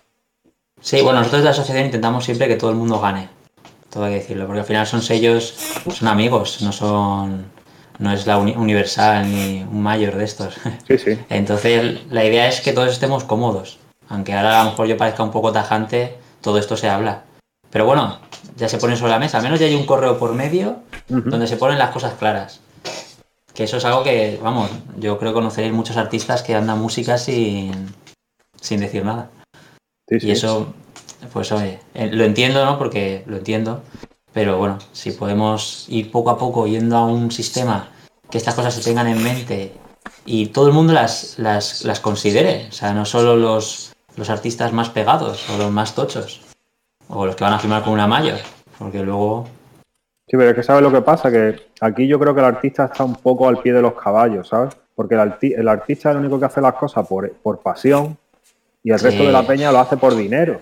Sí, sí, sí. Entonces el artista muchas veces está vendido, porque es que, ¿sabes? Te da igual muchas veces pinchar en un sitio gratis, te da igual darle un disco un sello nada más que lo que quieres que salga. O sea, el artista es el único que hace las cosas con pasión y alrededor tiene una, ¿sabes? Toda una industria entera que lo único que quiere es ganar dinero. Y ahí es súper descompensada esa balanza, vamos. Sí, sí. No, total, total. Esa es una ideas de la asociación, un poco cubrir esa, esa falta, ¿no? O ese, ese eh, protegernos ante ese universo tan, Lado oscuro. Hostil, entre comillas. Sí, lado oscuro en el sentido de eso, lo que dices tú. Es que además es complejo, ¿eh? Yo cuando empecé a estudiarlo, al principio me costó entenderlo. O sea, ya había conceptos que decía, esto no me entra en la cabeza, ¿sabes? Es complicado, ¿eh? Sí, sí, no, total, total. Tú quieres que tu música se escuche, claro, no estás pensando en contratos ni en hostias muchas veces, ¿no? Y, tienes la, pasión ahí, ya quiero ya. Es lo que decís vosotros, claro, al final como tú tienes una pasión, el resto es de que te, da, te nublas, te nublas. Tú quieres que suene o que llegue y hacer lo que haga falta. Lógicamente, mm. para eso estás todo el día ahí eh, a muerte. Ya, pero también muchas veces un poco el desconocimiento, ¿no? De todo este tipo de, industria, de este tipo de contratos, este tipo de historias, ¿no? De como que, vale, esto, vale, esto, va a salir mi sello aquí, va a salir mi tema en este sello, va muy bien. Vale, pero eh, a no ser que esté en un sello internacional muy gordo, no te van a hacer un contrato, ni te van a hacer un...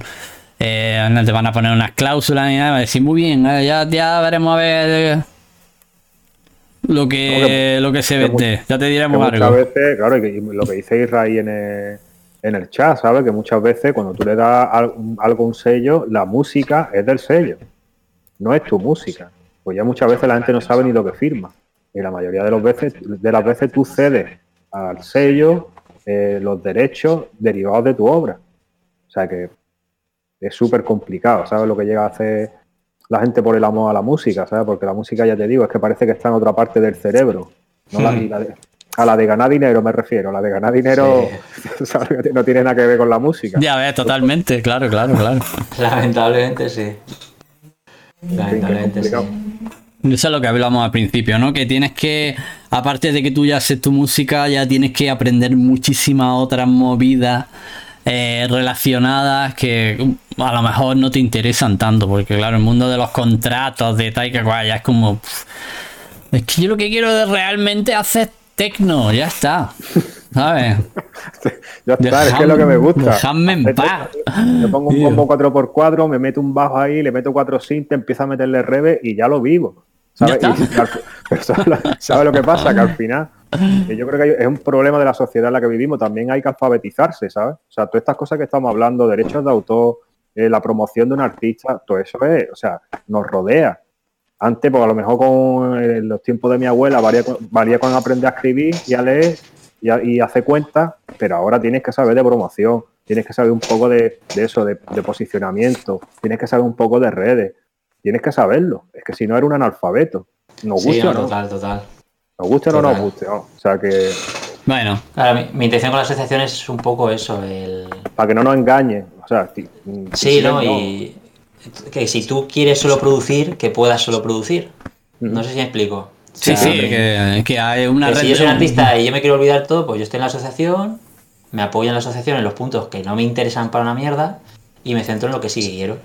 Claro. A mí en el futuro incluso me gustaría en la asociación, ¿no? Si tuviéramos, o sea, cuando lleguemos a un punto potente, eh, ser como, como un papi, ¿sabes? En el buen sentido, no en plan paternalista, sino en padre, en plan que enseñe también, ¿no? Que, que sepas las cosas cómo funcionan, pero vamos, que tú pongas tu música y tu música va a funcionar. Mastering, promoción, todo. Pero bueno, estoy hablando a futuro, futuro, futuro, ¿eh? Muy interesante. Oye, ¿y la asociación qué requisito hay que cumplir para entrar? ¿O cuánto hay que pagar? ¿O cómo, cómo va, cómo va la historia? ¿Cómo, lo, cómo lo gestionáis?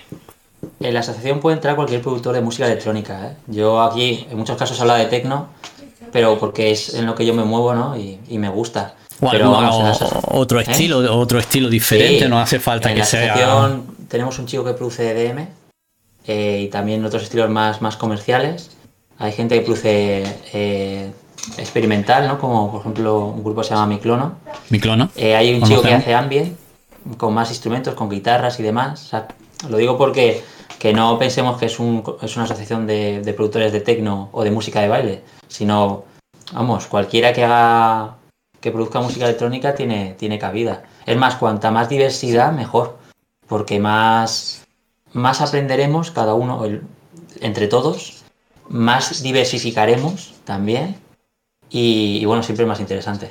Aquí, el, perdona, el amigo Israel Arakiri nos pregunta, ¿una banda como la nuestra puede entrar? Pregúntale a Ismael. Eh, ellos hacen... ¿Cómo es la banda? Tecnopop. Ellos son tres, tienen eh, batería, eh, teclado y, y- y bajo. Vamos, Arakiri. Bipulse, eso va un pelotazo para Bipulse muy gordo. Al me- Me caso, son muy buenos. Son muy Sí, buenos. no, no, eh, una mezcla eh, pop electrónico bastante cañero, ¿sabes? Son muy, muy buenos. Sí. Luego te en- pasa. Luego, luego te lo escucho, luego lo escucho. En un principio, eh, grupos instrumentales no, entren- no entraría, ¿eh? ¿Sabes? Y es como el rap. El rap tampoco en un principio entraría, ¿eh? Y si yo hago beats, ¿eh? que si yo hago beats de hip hop o beats de trap, A ver, en el futuro sí que me gustaría que, que hubiese una sección más de rap, pero la movida es que el rap como mm, necesita de esa parte vocal, yo creo que a, a temas legales ya se escapa un poco. Aparte, si esos, hago- esos- Sí, Perdón. digo, si, digo, si hago beats, si lo único que hago es producir beats eh, de hip hop para que el que sea, yo hago mis beats y si quiero los vendo, si no saco un disco con ellos, pero sin voces. Eh, ya sabes, como canciones con bases de hip hop. Como si fuera una. Bueno, en realidad, bueno, no, voy a Sí, como, desmerecer. sí, pero- mejor si haces Instru- instrumentales. como DJ Sado. sí, rollo de, de ese Sí, rollo. eso sí. Sí, sí, eso sí. Yo, yo el rap, cuando digo productores de rap, digo eso, al hecho. Entonces una base para un, para un rapero. Porque sí que es verdad que es música electrónica y la verdad es que tampoco quiero eh, faltarles al respeto, ¿no? Pero a nivel legal creo que es más complejo, ¿no? Por el tema de la voz. Ujú. Y luego a nivel promoción, distribución. mm, distribución sí que pueden ir por los mismos canales, pero no tanto. O sea, digamos que sería demasiado diversificar y yo creo que en este momento en el que estamos empezando, creo que es mejor concentrar para, para realmente ser efectivos. Quizá a lo mejor más adelante, cuando crezca ahí un poco más, si dices, vamos a abrir un poquito más la. Sí, no, no, a mí me encantaría tener una sección de, de rap. Nada, de rap, instrumentales y demás. No, a mí me fliparía, vamos. Sí, sí, pero yo creo que necesitaríamos a alguien que, que conociera ese sector, que, que- que se dedicara a ello y... Bueno, eso, que se dedicara a ello, vamos. Sí, para, para que realmente fuera efectivo, porque yo y bueno, los socios, eh, no, no, o sea, ese es un mundo para mí, eh, aun siendo electrónico, me parece que es un mundo aparte. Sí, sí, totalmente, es una movida. Bueno, entonces, el, el- ¿cuánto es la cuota? ¿Tendréis una cuota así anual o lo que sea? Tenemos una cuota, Yeah, pero vamos, es un regalo de cuota, ¿eh? Se paga trimestralmente, entonces son 10 euros al mes, ¿vale? Entonces, con los 10 euros ya te viene una cuenta conjunta que es Bandcamp Pro, que es ya, eso ya tiene un valor de 10 euros, con lo cual ya de primeras ya estás compensando. Y luego también viene incluido el de Plugin Alliance, el Essential Bundle, que también son otros 10 euros. Entonces, tú pagas una tasa de 10 y aparte de todos los beneficios nombrados y alguno más que me he saltado seguro, eh, tienes dos cuentas conjuntas por el valor de 20 euros. Son 10 euros al mes lo que tú pagas, ¿no? Sí, sí, sí. 10, e- 10 euros al mes, exactamente.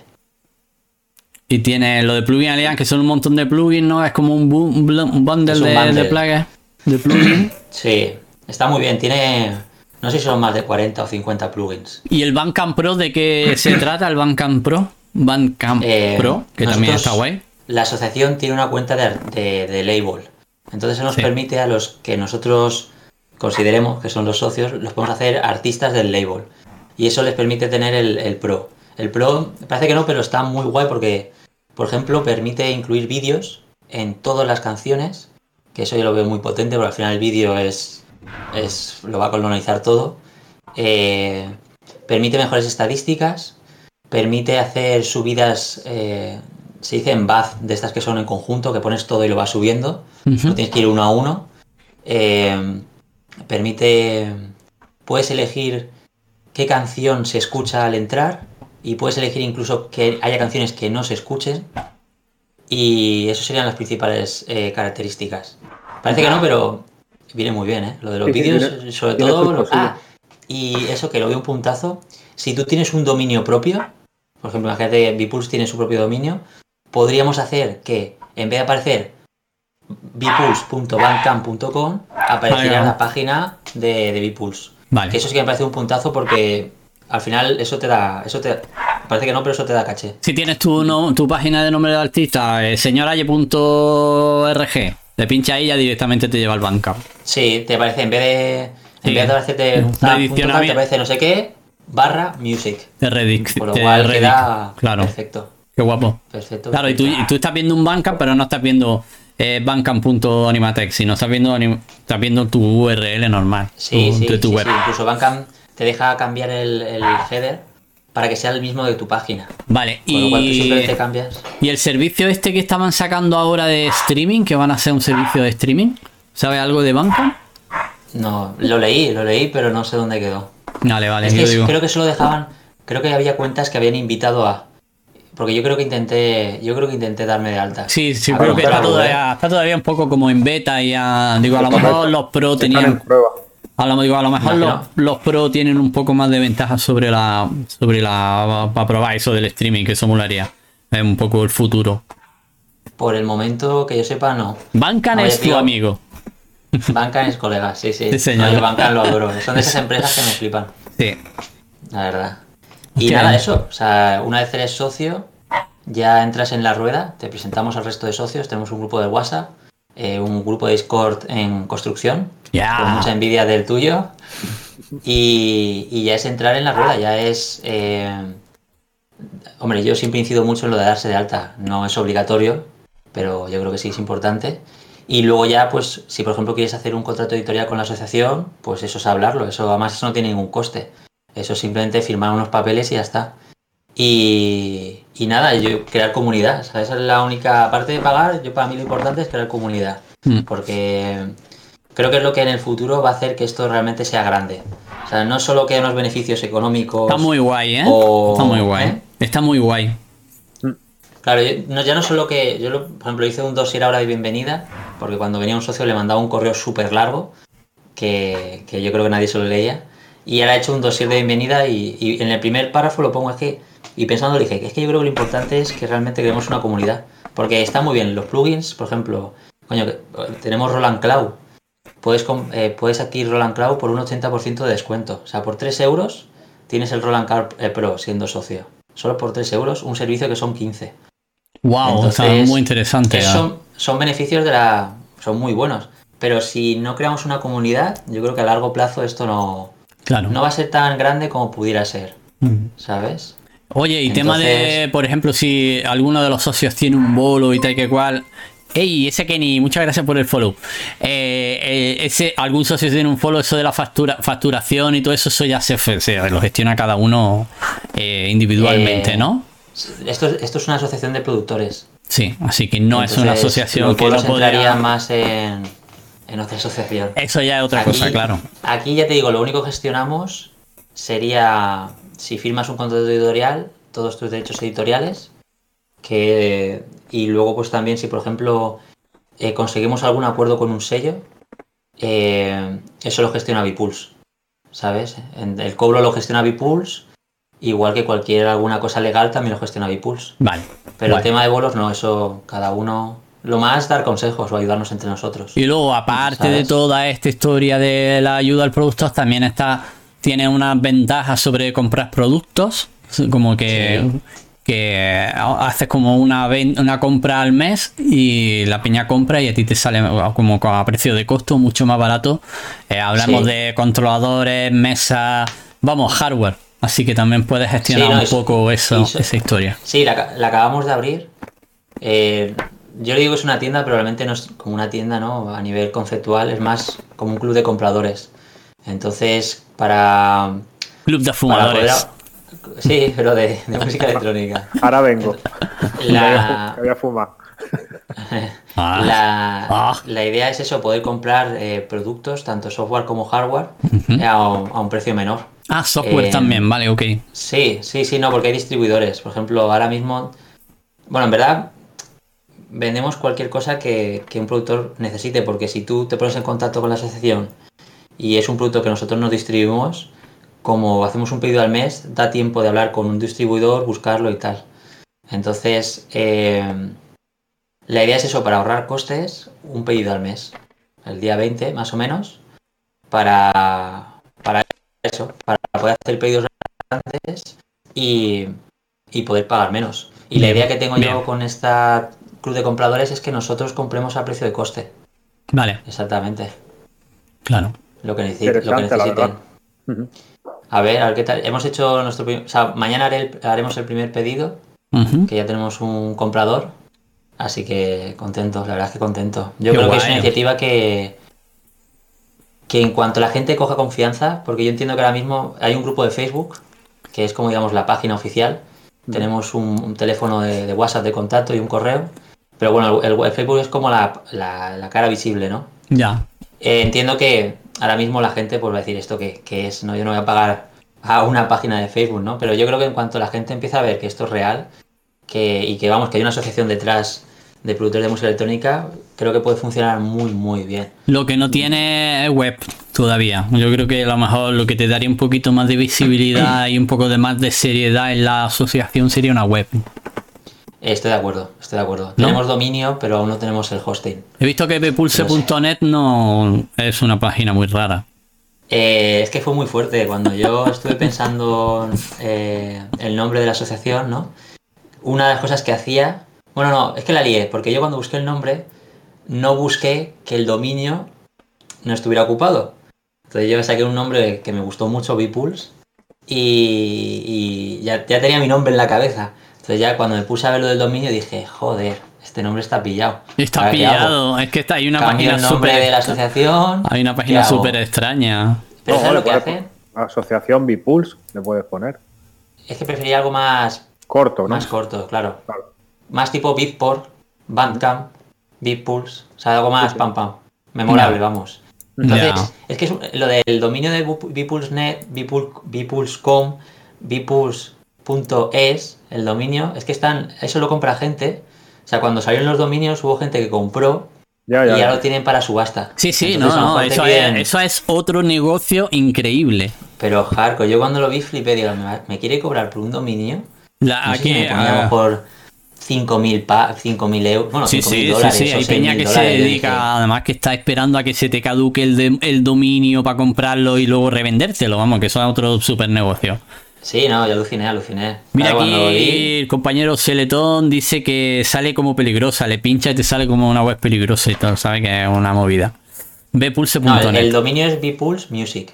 Bpulse Music, vale, esa es la que tú tienes con dominio, pero que ahora mismo no tiene. Sí, Ahí es donde lo tengo comprado, lo tenemos comprado por el por el correo para poder tener correo con Vale, vale. Sí, pero que no, no Tiene el dominio, pero no tiene el alojamiento ni tiene nada todavía. Exactamente, exactamente. bueno, eso es el siguiente paso. el siguiente capítulo vendrá. Bueno, yo creo que yo, yo, vamos, yo creo que con que tuviera a lo mejor una página web de, de, una, presentación y ya lo derivaras a, por ejemplo, a tu servidor de Discord y ahí en Discord tú ya manejas todo, ahí ya eso es una maravilla.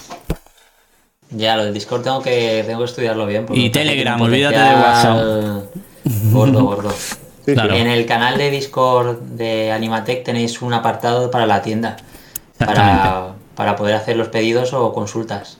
Exactamente, aquí, ¿vale? Voy a dejar aquí el enlace. En el Discord eh, tenéis, hemos, hemos, creado ahí un canal especial para Ismael y si tenéis alguna duda, vosotros voy a ir a preguntar sobre la asociación, sobre compras, o lo que queráis, ¿no? Vamos, que hemos hecho ahí bastante sinergia y, y aquí en, mi pequeño Discord, mi humilde Discord, tiene tu huequecito ahí para que tú hagas tu, tus gestiones y, tu rollo. Así que ya sabéis que ahí podéis contactar con él. Y si no, pues también tu servidor eh, privado. Vamos, ya, ya, lo, ya lo promocionaremos de alguna manera. Sí, sí, sí, sí. Sí, sí. No, el, Discord lo tengo, lo tenemos creado para la asociación, pero bueno, muchos de los socios no son muy tecnológicos. Entonces, gracias a Dios tienen WhatsApp Así que tampoco nos vamos a poner exigentes con, el, Discord. Ya, ya, el Discord es lo malo que tiene. Discord es lo malo que tiene es que es un poquito más complicado de la cuenta. Y en cuanto ya le manda el Discord a una persona que no es muy tecnológica, o aunque sea tecnológica, tío. Eh, cuando, cuando, llegan allí es como de esto que cojones, tío, de hasta que no te acostumbras y... Pero bueno, yo estoy en, por ejemplo, en servidores americanos de, diseño de, de, de Max MSP, de VCV Rack y entra en esos servidores de Discord y es una puta locura lo que tienen ahí. Es impresionante. Hay una unas comunidades que son una maravilla, tío. Es que es, como, es flipante. Yo lo he visto súper claro y yo me estoy montando ahí el Discord, lo estoy poniendo, lo estoy empepinando y, y creo que voy a tirar bastante energía en Discord porque mola un montón. Así que... Sí, no, no, total. A ver, Es una justo super ayer- herramienta. Justo ayer un- uno, uno de los socios me pasó un Discord de un artista que se llama A Thousand Details, que es un productor de techno, y él tiene su Discord y al parecer eso están sacando música de los, los que están en el Discord, o sea, en plan, o sea, crean ahí una sinergia que, que alucinas, vamos. Gente que no se conoce, que esté produciendo música juntos a través de Discord, me parece como, wow. Acojonante. siglo XXI. Ok. Oye, pues eh, yo creo que de la solución, si, si de la solución, de la asociación, si tenéis alguna pregunta ahí en el chat, nos las podéis dejando y la vamos Sí. respondiendo luego al final. El Y- problema cuando hablo de asociación, que siempre me pasa mucho, es que como son muchos puntos, Es que mucho. muy diversos, eh, la gente no se acuerda al final de lo, lo primero que he hablado. Sí, Entonces, bueno, pero es normal, es que cuando hay tanto contenido, o sea, eh, yo creo que es difícil explicarlo y Exacto. luego difícil retenerlo todo, ¿no? Mucha información. Pero bueno, a Sí. grandes rasgos, yo creo que sobre todo ha quedado claro que las ayudas en promoción, las ayudas en derechos de autor, eh, club de compradores, ayudas relacionadas con, con la propia producción como el mastering, los descuentos, en fin, todo eso más o menos eh, así a grandes rasgos. Yo creo que los que nos están viendo y los que nos irán en el podcast, más o menos eh, son las líneas generales de, de- ¿no? de la asociación. Sí, sí, sí, sí. No, la idea que me gusta que la gente se quede es que es eh, una red de apoyo. Entonces, cualquier problema que tengas como productor, en la asociación lo vamos a intentar sol- solucionar, solventar, eh, atacar de la mejor man- la manera conjunta. Sea lo que sea, vamos. Y ahora mismo, pues, consideramos que la distribución, la promoción, eh, los derechos de autor y alguna y las cuentas conjuntas, pues eso es lo más importante. Pero no deja de ser, o sea, si viene un socio y dice, oye, pues esto estaría guay así, vamos. Ah, Por ejemplo, ahora estamos mirando eh, de contratar a una, una, que no- una chica que nos lleve las redes sociales y que esto nos permita que los socios también puedan contratar el servicio a un precio menor. Pues eso es una idea que dio otro socio que, que en, o sea, en principio no nos lo habíamos planteado y es como, joder, pues esto también es interesante, tener a alguien Claro. así. Entonces, es cualquier problema que tengan, problema que podemos eh, abordar como conjunto. ¿Y cuántos socios soy ahora mismo? Yo no Ahora pregunto somos más. 12. 12.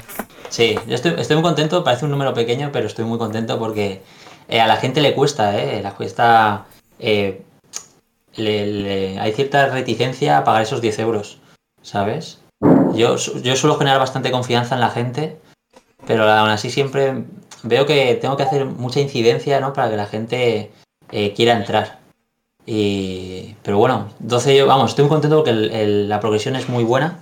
O sea, desde que empezamos, que fue en verano, eh, cada vez se han ido socios y en verdad incluso me gusta que sea esta progresión un poco lenta porque permite ir asentando las cosas sin, sin desbordarse. Porque eso, vamos creciendo orgánicamente poco a poco y comprando nuevos servicios, Claro. pero sin, sin ir de repente 200 socios nuevos que dices, ¿qué hago yo ahora con esto? ¿Cómo lo gestiono? ¿Cómo, Ya. nos, cómo nos organizamos? No, no, Porque- no, tiene que ser una progresión mm, tranquila, paulatina, porque si no sí, sí, sí. te vas a desbordar. Claro, es una movida, tío. Sí, no, porque yo, por ejemplo, lo pienso mucho, ¿no? Para mí el, el hecho de crear comunidad es muy importante. Crear una comunidad con 12 personas es muy fácil. Con 200, ahí es está el reto. Entonces, claro, No, no. pienso, si es una progresión lenta, me va a per- nos va a permitir poco a poco crear esa comunidad tan tocha, pero bien construida, Claro. ¿sabes? Pero bueno, estamos en búsqueda de socios, así que hace esta semana pasada se juntó uno nuevo, se vino, perdón, se juntó uno nuevo, vino un nuevo socio. Sí, además, sí.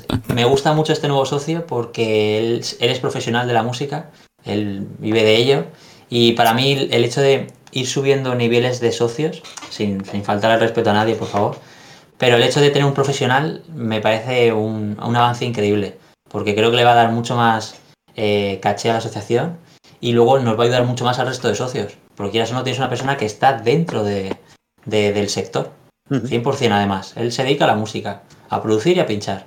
Eso, contactos, experiencia, la hostia. Sí, sí. Guay. Muy bien. Estoy súper ilusionado. Oh yeah, qué bien. Te mola, mola, mola el proyecto. Ya hablaremos. Y nada, bueno, cambiamos un poquito de tema. Eh, ¿Qué hacemos? ¿Queréis... Em, ¿Tiene algo para mostrarnos en Ableton, no? ¿Os apetece eso? algo, sí. Bueno, ahí me, me, quedan un montón de preguntas que hacerte, pero bueno, es que ya llevamos... Échale, échale. Llevamos, ¿cuánto llevamos ya? Una hora, casi dos horas, tío. Madre mía, menudo programa. Voy a, voy a subir un segundo al servicio, chicos, ¿vale? Venga, un segundo. Ok. Pues nada, yo, mm, o sea, preguntarte sobre tu, tu, época aquí que, que, que hiciste en Madrid, que estuviste en la escuela eh, de JP, ¿no? Sí. Escuela, hiciste el máster de producción de música avanzada. Eh, he visto que tiene mm, bloques de, bueno, de las partes de todo un año de, de, formación y que tiene bloques de armonía, armonía, diseño sonoro, composición y máster y mezcla. Bueno, otras muchas cosas, ¿no? Pero eh, ¿qué, destacarías tú más ahí del máster? ¿Qué te gustó más? Aparte de lo que nos has contado ya sobre los derechos de autor que te explotó un poquito la cabeza, ¿no? es decir, como que sí, ¿no? Eh, bueno, eso por un lado, ¿cómo, ¿cómo fue tu experiencia ahí en esa escuela durante un año aprendiendo? No sé si tú ya tenías un poco de conocimiento, empezaste así un poco más en braga o ya tú sabías un poquillo cuando ya a la hora de tú meterte en una formación un poco seria así ya como voy a gastarme la pasta, voy a, aprender a cómo va esto, cómo fue tu experiencia ahí y, ya está, bueno, ya está esa la pregunta. Vale. vale, no, yo soy técnico de sonido, yo estudié el módulo superior. Entonces, tú ya, ya, no venías desde cero, claro. No, no, o sea, yo tenía bastantes conocimientos. Lo que pasa es que no los había aplicado porque al final yo, eh, no voy a decir me especialicé porque tampoco trabaja tanto como técnico, pero yo me he dedicado más a la acústica de salas. Entonces a nivel producción sí que lo estudié, sí que sabía que era un compresor, pero no nunca lo había usado, por así decirlo. Entonces ya partí de una base, aparte de que empecé a producir, a que me fui al máster, pasó un año que la verdad es que fue bastante enriquecedor, porque hice la banda sonora, que fue lo primero que hice, y fue una experiencia de la hostia. Y, luego yo he sido, o sea, he estado bastante activo produciendo y demás, con lo cual, y viéndome cursos y tutoriales, con lo cual ya iba con una base una, buena base. Bueno, y que de pequeño también está, en el conservatorio, ¿no? O diste clases de. No sé si. No sé qué instrumento tocaría al principio. Cuando, de cuando eras un año de guitarra y tres de piano. Yo, yo creo. O dos, tres o dos, que no me acuerdo. Yo creo. O sea, yo cuando. O sea, cuando volví a producir y todo eso. O sea, realmente tengo que repasarlo todo. En plan, tonalidades, o sea, escalas, todo. Pero yo creo, o sea, yo quiero pensar que en el fondo, o sea, algo se me quedó desde esa época. Alguna estructura mental se me quedó que, me ayudó un poco a, este proceso de reaprender que fuera un poco más ligero, ¿sabes? No, y que simplemente aplicar los conocimientos que tenía ahí en el subconsciente, ¿no? Decir, vale, cuando tocaba la música es inconsciente. Al final la música, aunque luego lo, lo hagas más matemático, siempre tienes su componente un poco, pues eso, como inconsciente. Entonces yo cuando empecé el máster sí que iba, es más, el máster es de, es de producción musical avanzada y, y mi intención era, o sea, yo mi idea que tenía cuando fui a ese máster era como ya, bueno, pegar un subidón increíble, ¿sabes? Un poco de, joder, producción avanzada, yo pensaba que iba a salir ahí, vamos. Entonces ha sido un poco desilusionante porque para mí, o sea, este año ha sido muy positivo, todo hay que decirlo pero para mí no ha sido avanzado, ha sido más intermedio. Ah, para mí ha sido más un repaso, excepto en temas como por ejemplo armonía, que ahí sí que iba perdidísimo, o sea, ahí sí que me ahí sí que dije yo, cuánto me falta. Pero el resto para mí ha sido repaso. Lo, lo positivo ¿no? de este año es que al final, yo soy hija a mis compañeros, ¿no? Porque todos tenemos un poco la misma sensación. Eh, lo positivo de este año ha sido que al final hemos estado ocho horas, sí o sí, dedicándonos a la música. Entonces, quieras o no, un año entero, ocho horas, aunque a lo mejor las clases no sean las más avanzadas, aprendes, aprendes y mucho. O sea, ya no solo conceptos nuevos, sino el hecho de hacer las cosas mejor. Ya ha habido muchas cosas que a lo mejor ahora soy más óptimo haciéndolo. O sobre todo también he ganado más confianza, tengo las cosas más claras. Mm. Y también pues el hecho de que al final muchos profesores son profesionales. Una- un profesional, si tú no eres profesional, a poco que hable, algo te va a enseñar. No, no, está claro, está claro, está claro. Aunque a lo mejor la clase, por ejemplo, hubo un profesor al principio que eran técnicas avanzadas de Ableton. Eh, no eran técnicas avanzadas de Ableton. Era, era básico Ableton, pero bueno. Pero el tío, oye, él era muy bueno mezclador.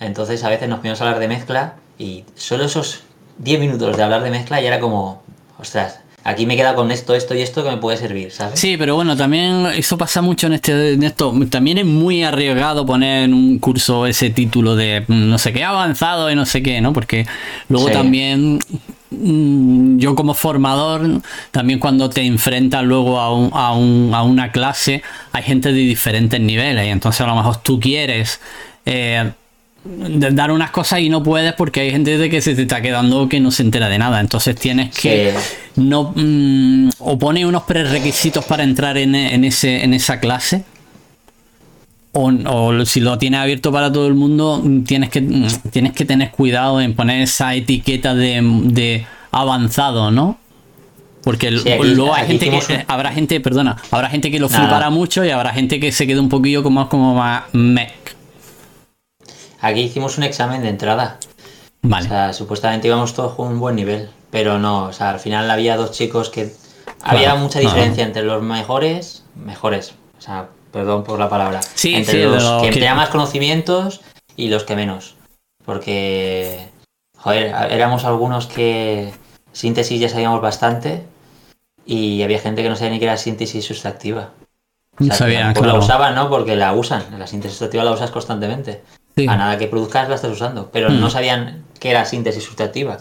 Entonces, Claro, por eso te digo que hay, hay diferencias de niveles y tienes que también que barajar No, no, eso. claro, pero bueno, claro, claro. cada escuela tiene un mundo, vamos, ahí no me meto yo. Por, ejemplo, por ejemplo, a nivel de, de armonía, de composición y todo eso que también dimos, también había mucha diferencia de nivel, porque teníamos dos en clase que, bueno, muy, muy, muy buenos, y luego estaba yo y mis compañeros que, vamos, era vergüenza. Claro, claro. Entonces- eh, uh, ahí coge a uno en otro y tal. Claro, Claro. no. Es, es difícil, es difícil. Pero bueno, yo creo que eso, no sé, es un poco también el problema, ¿no? De la educación privada, ¿no? Que no está tan reglada como la pública. Claro. La pública al final tiene ahí unas directrices muy marcadas que te aseguran que si tú vas a estudiar un grado medio, vas a aprender un grado medio. Y si vas a estudiar un grado superior, es un superior. Va a salir ¿Sabes? en un superior con, con el nivel. Claro. Entonces, en este sentido, ahí yo creo un fallo. Pero bueno, yo te digo, la experiencia la veo muy positiva. Al final, he estado un año en Madrid, que eso siempre, siempre es positivo, salir de casa y, y sobre todo en Madrid hay mucha escena de tecno, con lo cual, Ujú. aunque este año no ha sido el más, propi- más propicio, Ya, eh, sí que he conocido a ciertas personas que creo que manteniendo esas relaciones me pueden ayudar en el futuro. Y, y luego lo que he dicho, hemos estado ocho horas semanales sí o sí en música. Eso es un regalo, vamos. ¿Sabes? Guay, de puta madre. De puta Sí, madre. yo, yo- yo me- a mí me gustaría decir que, claro, quizás el, el problema de la enseñanza privada es ese, ¿no? Que como al no ser lo que comentaba, enseñanzas regladas, pues pueden tener su- sus lagunas, pero también yo creo que muchas veces la, la enseñanza privada ha tirado de lo público. Es decir, si algo de verdad eh, tiene éxito, acaba siendo una enseñanza pública. Es decir, que si al Sí, final claro. Como la los cursos de DJ.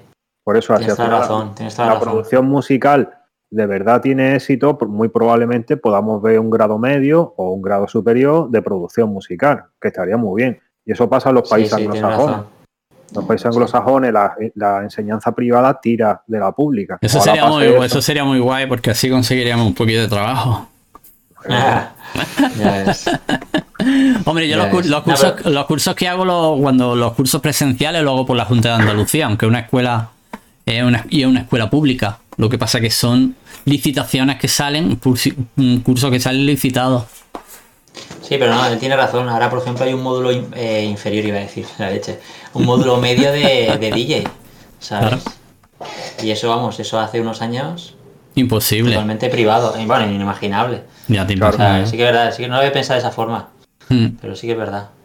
Bueno. Entonces, nada, este año muy bueno. O sea, este año, además he conocido gente preciosa tío, en el máster.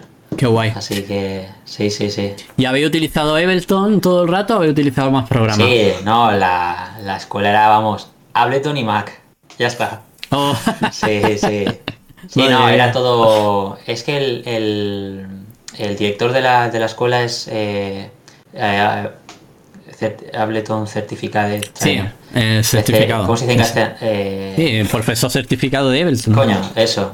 Entonces, claro, la tabla tira al monte. O sea, Hombre, claro. es más, dimos, eh, tenemos un profesor que él da- nos dio mezcla, que él, mezcla no, perdón, mastering, que él, él trabaja con Pro Tools y, y aún así trabajamos todo en Ableton, ¿sabes? No, Ableton Bueno. la verdad es que, vamos, ahora sí que puedo decir que me lo conozco bastante en profundidad. O sea, bastante, bastante. O sea, joder, ya te digo, estamos todo el año, vamos, mezcla, mastering, eh, producción, todo, todo, todo. No, Ableton la verdad es que es un, es un pedazo de programa, con lo cual la- no, hay, no hay fallo, no hay fallo. Nosotros estamos No, enamorados, ya sabes. Y, Sí. y, y luego la parte de, mm, por ejemplo, de creación de instrumentos, creación de drum racks y todo eso, ¿también habéis hecho habéis hecho parte o simplemente Sí. habéis pasado por encima? ¿Qué cotilla No, soy, sí. eh? ¿Qué cotilla soy? Preguntando todo. No, sí, sí que hicimos. Lo que pasa que esa era, era la asignatura de técnicas avanzadas en Ableton Claro. y, y no fueron tan avanzadas. Claro, es que estas cosas, dices, sí, hemos dado, pero ¿cuánto, nos, cuánto no hemos dado? ¿Cómo, ¿Cómo puedo decir cuánto no hemos dado si no lo sé? Porque solamente, o sea, si nos pusiéramos contigo, a lo mejor sacaríamos más chicha, pues eso, drum rack, combinaciones de drum rap con no sé qué, ¿sabes? Sí, o, es que si lo piensa de, de, de Max for Life, por ejemplo, se puede hacer un máster. Joder, Pero- más por la dimos una clase solo. Y es una Pues pena porque la verdad es que eso le tiene un potencial. Pues de eso se puede hacer un máster completo. Así Sí, que sí, imagínate no. que Ableton es tan gigante que es que te ve lo que quiera. Sí. Te Mm. puedes echar las horas que quiera. vamos. Más Sí, for no, Life- no, más for Life lo que 100%. tiene el problema es que no le interesa a la gente. Es decir, que sí, que a lo mejor los cuatro frikis sí, pero la gente que, que quiere hacer música pues no le interesa. ¿Por qué? Claro, es que Porque yo- es una movida. Sí, a mí eso me pasó. Yo al principio cuando empecé a producir me interesé por Max for Life. Incluso me hice un Carpus, Explo- ah, Carpus Stone Synthetizer de estos. Y, y muy guay. La verdad es que a mí también me gusta aprender de todo, ¿no? Pero luego lo piensas y dices, o sea, yo lo que quiero es producir música, no hacer cacharros. Claro, es Y lo que ojalá, tu- ojalá, ojalá tuviera tiempo de hacer cacharros y hacer música. Pero hay un momento en que tienes que elegir. No, no te da la vida en ello. Entonces, Claro, claro. Yo, no- yo no toco más for life por eso. Porque es que digo, yo quiero, no sé, yo quiero producir música. Yo quiero hacer música, no quiero estar aquí porque Sí, sí. yo cuando empecé con Más for Life luego ya fueron dos años de agujero.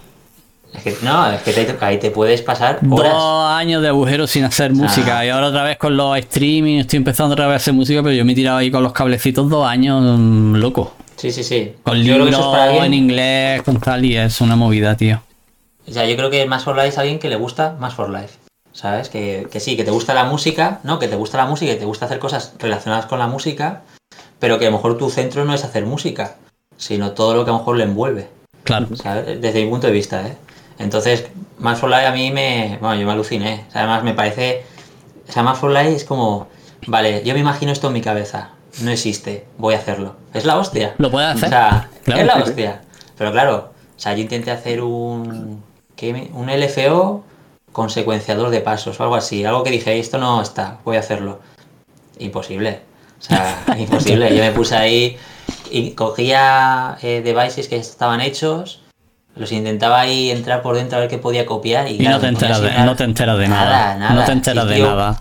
Me bajé sintetizadores ya hechos y eso era una complejidad que decía, es que necesito hacer esto, no hacer... O sea, si quiero hacer esto, o sea, que si quiero hacer un LFO con secuenciador para producir, es que me voy a tirar más tiempo haciendo el secuenciador que haciendo el tema.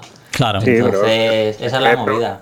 Es programación, aunque tú lo veas dentro Sí. de Ableton, A que, quede, a que sea bonito es programación, sí, sí. programación Sí, sí, orientada a objetos, vamos. O sea, Sí, sí, la parte, lenguaje la parte de código existe ahí.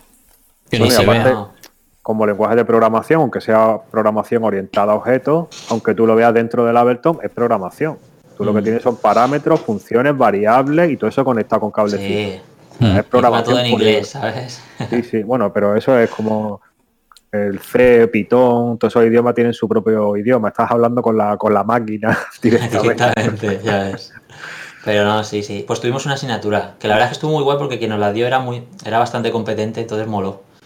Pero claro, un día solo, dos horas o cuatro. Bueno, es que eso no sirve vas? para nada, claro. ¿A dónde vas, sabes? Al día siguiente ni te acuerdas. Sí, sí, sí, sí. Es complicado. Y ya Pero- tiene que ser que te pique y tú ya te intereses un poquillo más y ya te pongas en Sí. contacto y tal. Pero bueno.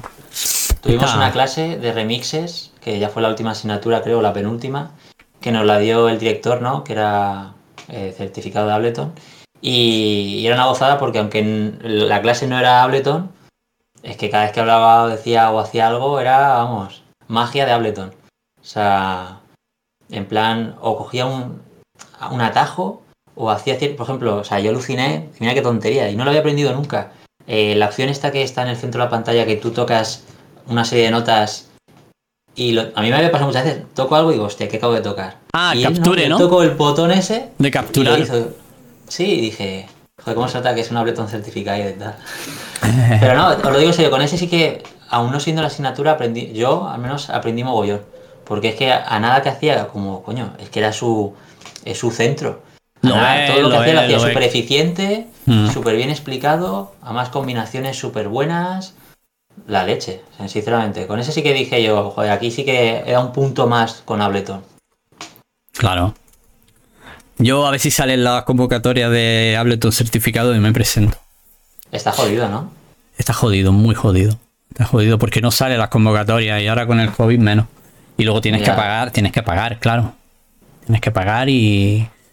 Y tiene un examen potente. Vamos, no es vamos, que te llaman a las 3 de la. Te llaman por la tarde y te preguntan la primera pregunta por teléfono y te preguntan ¿cuántas notas, eh, cuántos envíos máximos puedes poner en el Ableton?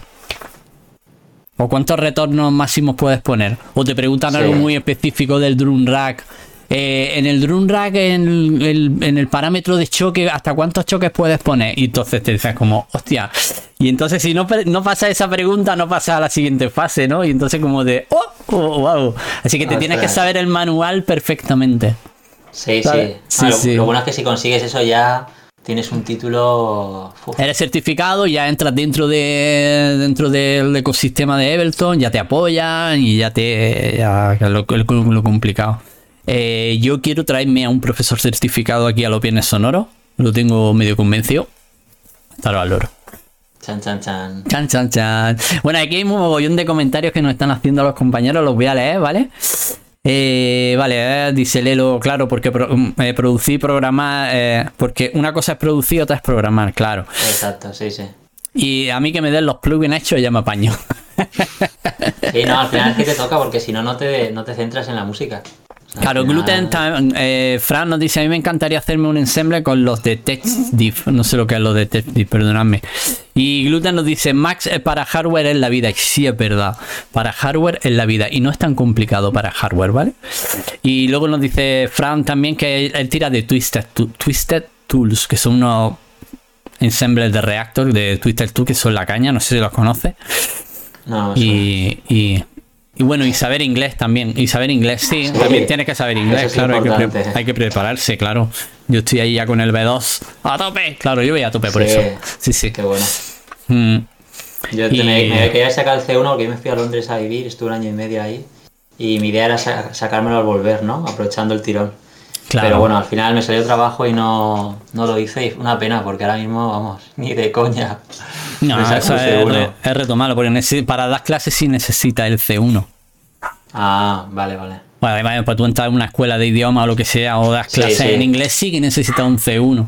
Pero bueno, esto de Ableton, que es una cosa como más, tú pagas y te haces tu, tu clase en inglés y ellos te ven y tal y que cual, hombre, no, no te van a pedir un C1, te van a pedir un mínimo de que tú te sepas defender en inglés y te sepas expresar. Sí. Sí, ¿Sabes? que- que Sobre entiendan la todo- clase en inglés, vamos. Claro, y sobre todo bueno, pues, eh, lo que importa aquí yo creo es el, el- la jerga. Oscillator, de feo, ¿sabes? ADCR, envelope y todo este tipo de jerga de audio tienes que conocerla en inglés, claro. Sí.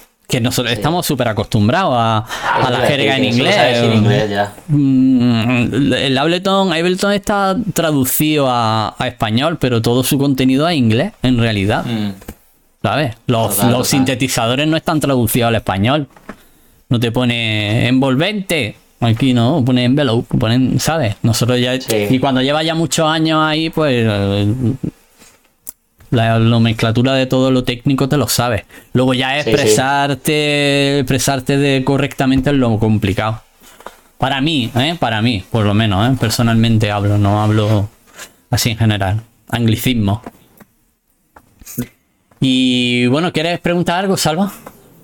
No, de momento bien, la verdad es que ha sido una charla bastante aprovechada. Hemos hablado un, un poquito ahí de, de todo, sobre todo el tema de la Sí, asociación me ha sí. parecido bastante interesante, la verdad, bastante potente. Sí, muy guay. Gracias.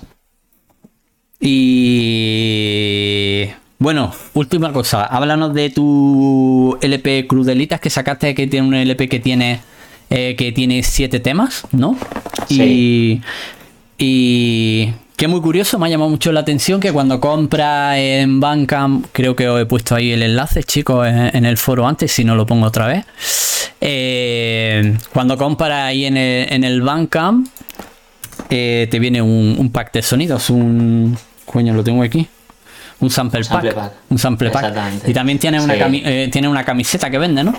Tengo camisetas que además tengo aquí. Pues lo voy a, lo voy a enseñar. Voy a aprovechar a hacer un poco de spam, así rápido. Sí, las tengo ahí, las puedes comprar en Bandcamp o si me contratáis a mí directamente, pues vamos, sin problema. Me he hecho Bizum hace poco, así que Ah. fácil todavía. Guay. No, las camisetas están muy bien, la verdad es que estoy muy contento. Son de estas bajo demanda, con lo cual no tienen muchos, muchas dificultades. Ah, vale, que tú, tú la compras y ya te la mandan, ¿no? No como las mías, que son un desastre que las tengo que hacer yo y enviarlas. No, no, no, claro, claro. Yo hago el pedido y ya está. Que ahora me he quedado sin camiseta y, y estoy, esto es un desastre. Pero bueno, eh, Lelo Palme nos dice: Suena de lujo, felicidades por el disco, me encanta el estilo. eh, luego lo pongo a tope. Gracias. Bueno, Gracias. Gracias. Pues, a ver. está muy guay este el disco, ¿eh? Tiene un estilo muy chulo, muy tranquilo, muy Lelo Sí, Palmer. un profundo. poco ahí. Hombre, decirle ¿Eh? que Lelo- Palmer es Drone Ghost. Ah, sí.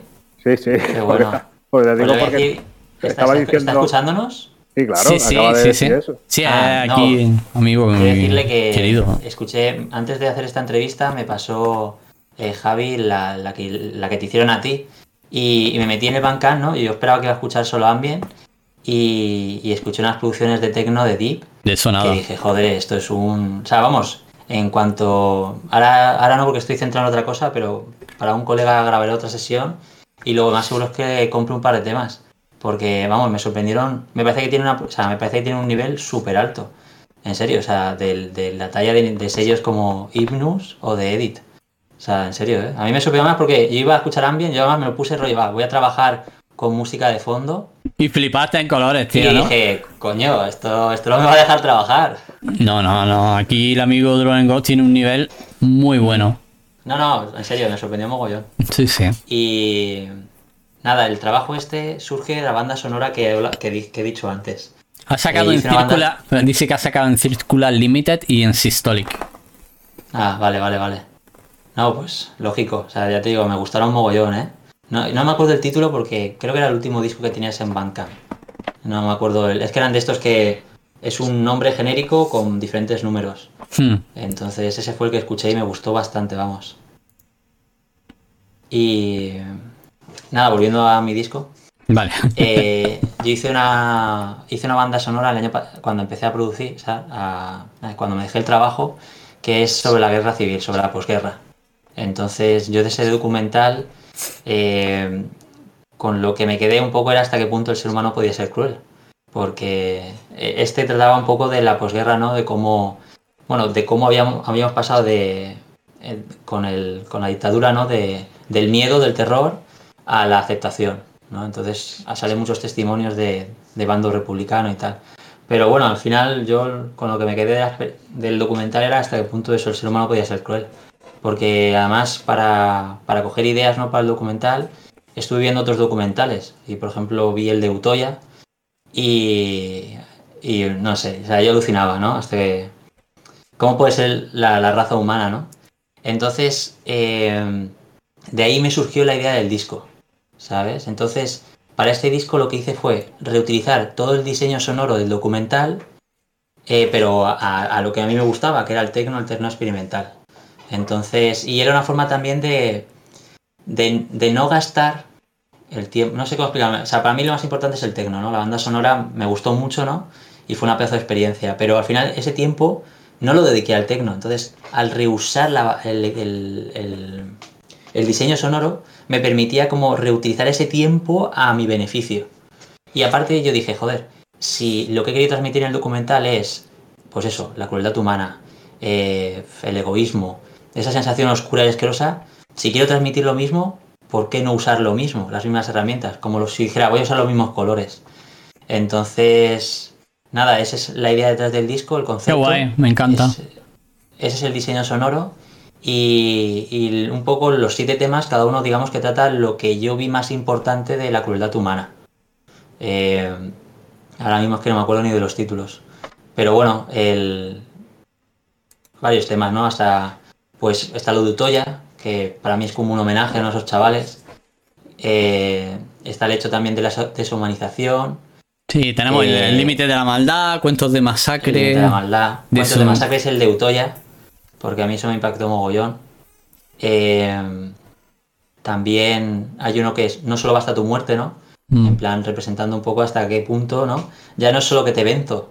O sea, ya no me basta convencerte. O sea, te tengo que humillar y destrozar porque, bueno, a nada que hables el telediario te bombardean con, ese tipo de historias, vamos. Sí, está muy guay. Además que le has dado el concepto al disco. Sí, mola. no, no. O sea, para mí el tema conceptual es bastante importante. O sea, digamos que es como un poco el motor detrás de, de lo que suena. O sea, para mí, al menos en ese momento, a lo mejor un poco menos, el, cada sonido tiene una idea detrás. ¿sabes? Entonces, o sea, es un disco que me gustó mucho. Bueno, es mi primer disco, lo cual siempre es bonito, ¿no? Pero vamos, me gusta mucho un poco el, el, encuentro entre dos mundos, entre el experimental entre comillas, porque tampoco creo que haya hecho una experimentación super hardcore. Pero bueno, un poco entre ese mundo de no de baile, sino de escucha en casa y de baile. Que a mí siempre me ha parecido muy importante poder conjugarlos. ¿Sabes? Ambas partes. Sí. Y es bastante complicado, ¿eh? Doy fe. Es complejo, sí. Muy feo. Complejo, es complejo. Mm, Pero bueno. Me, ha gustado una cosa que has dicho que es bastante interesante. Es como que te sentía un poco eh, como que habías perdido el tiempo con el documental, ¿no? Has, dicho, lo has tenido que corregir, has dicho, no, no perder el tiempo, sino, sino que... No, no el tiempo, Sí, pero no es realmente perder el tiempo, sino es otro tipo de aprendizaje que tú has hecho, ¿sabes? Que, luego, fíjate, ese aprendizaje que tú has hecho te ha servido para crear el, otro disco, ¿no? Pero claro, son experiencias, tampoco es desaprovechar el tiempo, ¿no? Es como... Sí, sí, ahí lo que se ve que lo que te gusta es terno. Sí, no, cada vez más, ¿eh? cada vez más. Sí, no, no, el, el, tecno mola un montón, pero no, mm, no hay que cerrarse a hacer solo tecno, sino hay que experimentar con otro tipo de historia. Y eso, yo creo que son muy enriquecedoras y son necesarias.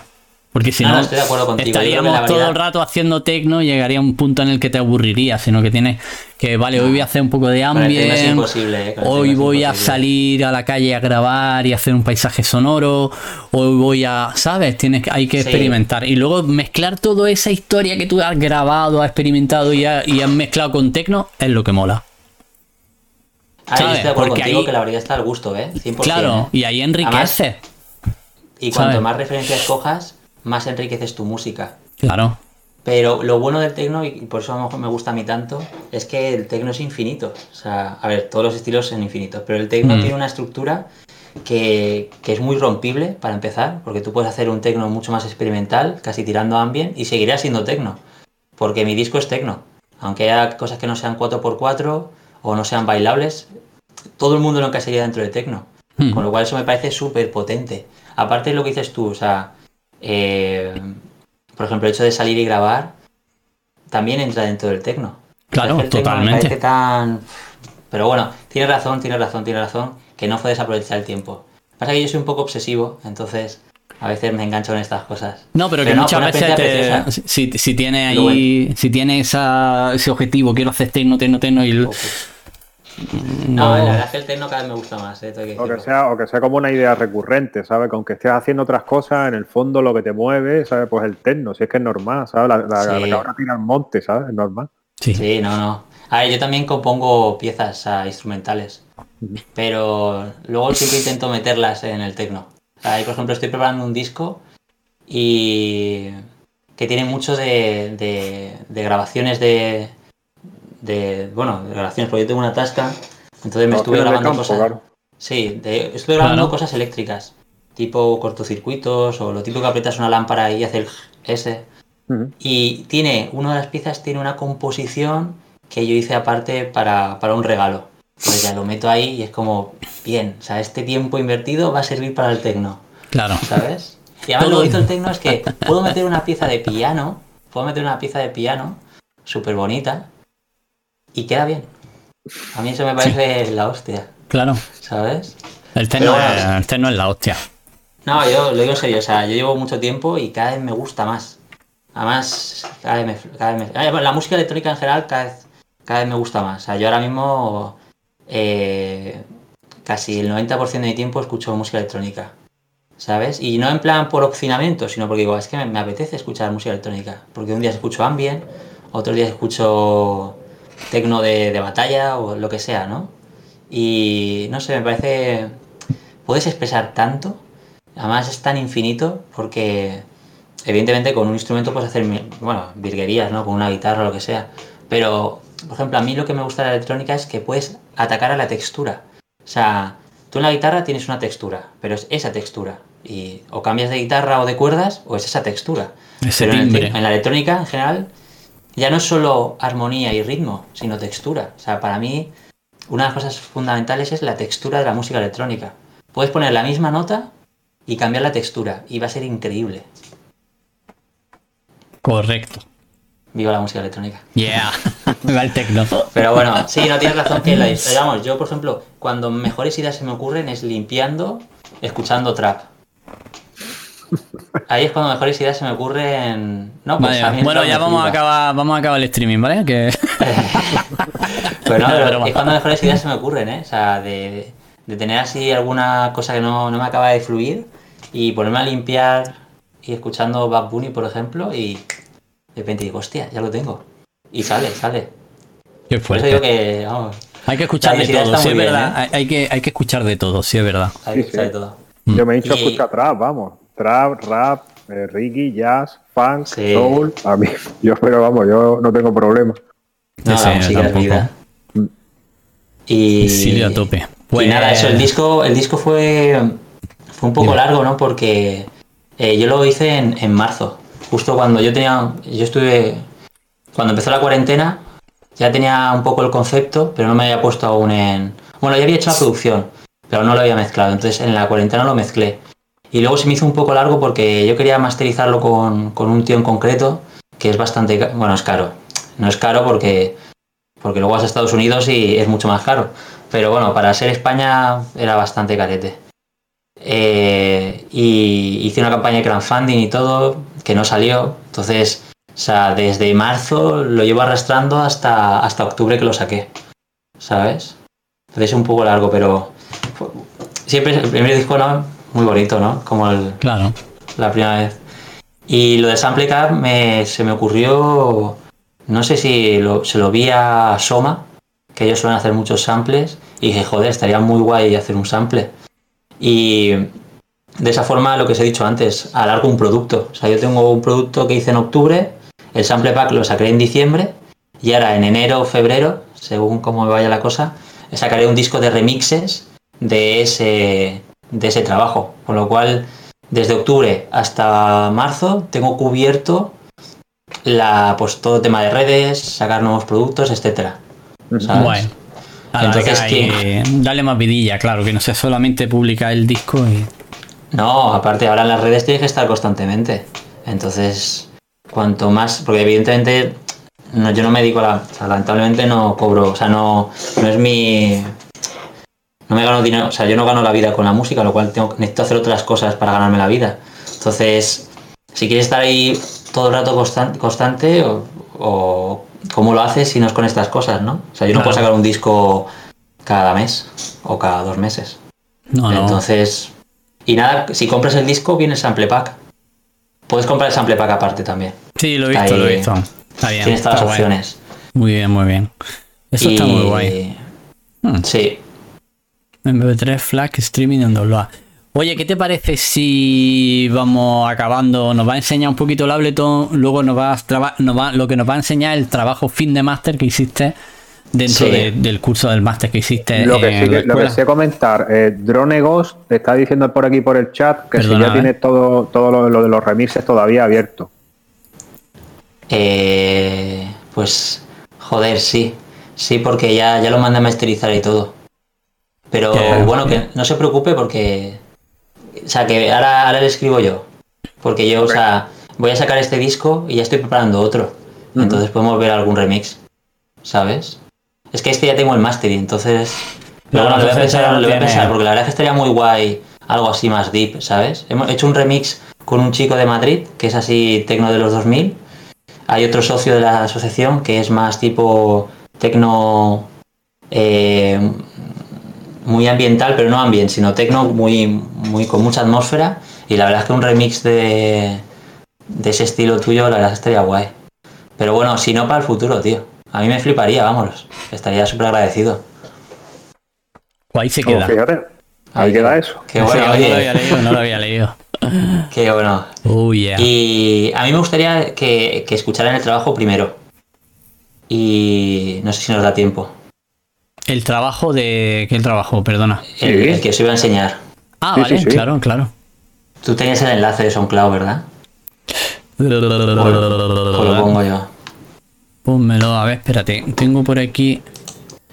Oye, pero me gustaría que lo escucharan y, y luego Sí, lo ponemos. un Te iba, a poco decir de en- de- te iba a decir de poner un track de, del, de tu último del disco, pero vamos, ponemos el, el trabajo y ya está, claro. Sí, son 13 minutos.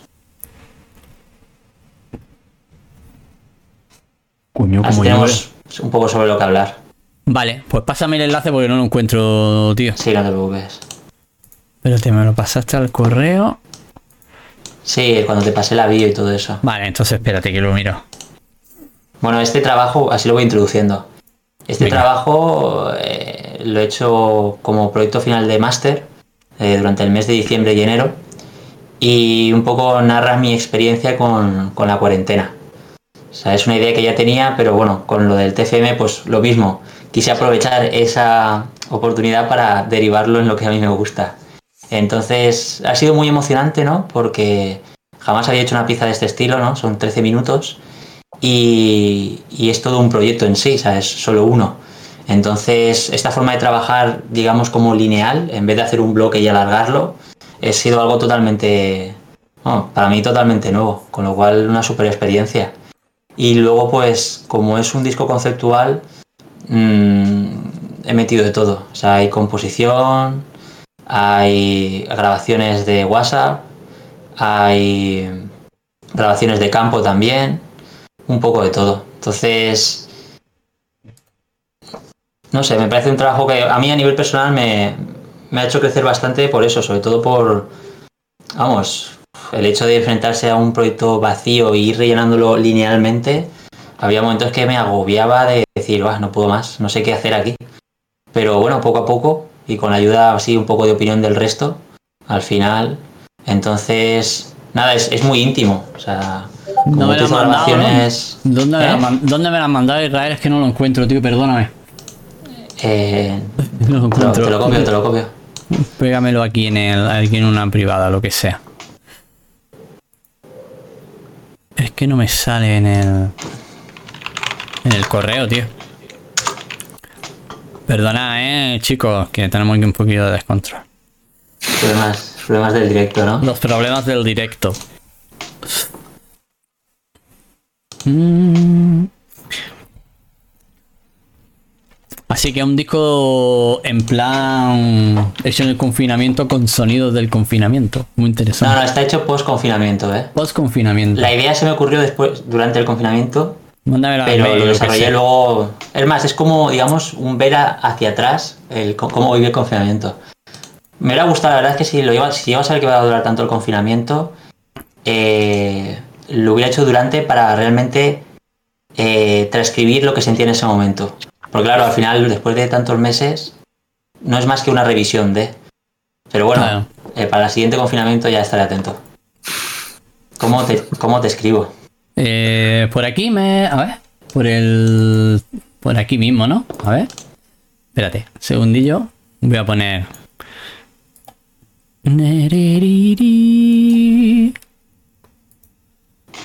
Oh, oh, vale, ok. Puesto la pausa. A ver, Strabo. ¿Dónde está esto? Ahí por aquí te sale. Ahí está. 82 Sí, días. perdona, perdona. Lo tengo. Ok. Pues ya está. Vamos a poner el, el track.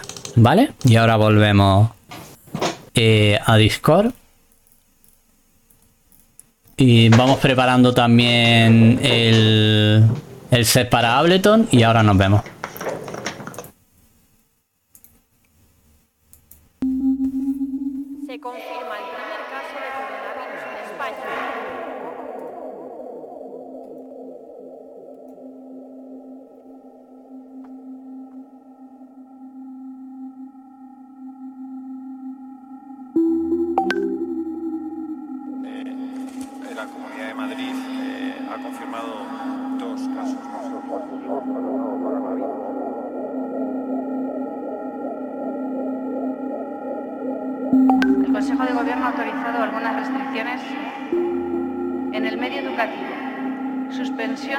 Actividad docente presencial en todos los niveles educativos.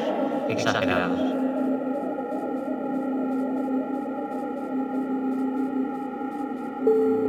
El día de hoy acabo de comunicar al jefe del Estado la celebración mañana de un Consejo de Ministros extraordinario para decretar el estado de alarma.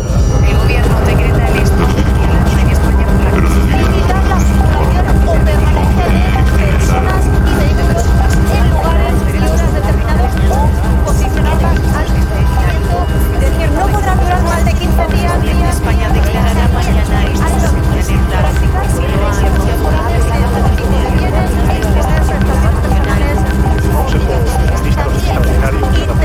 Además del rey Pedro Sánchez ya se lo ha comunicado al resto de fuerzas políticas y esta misma tarde se comunicará a las comunidades autónomas. Los datos preocupantes que ha dado el presidente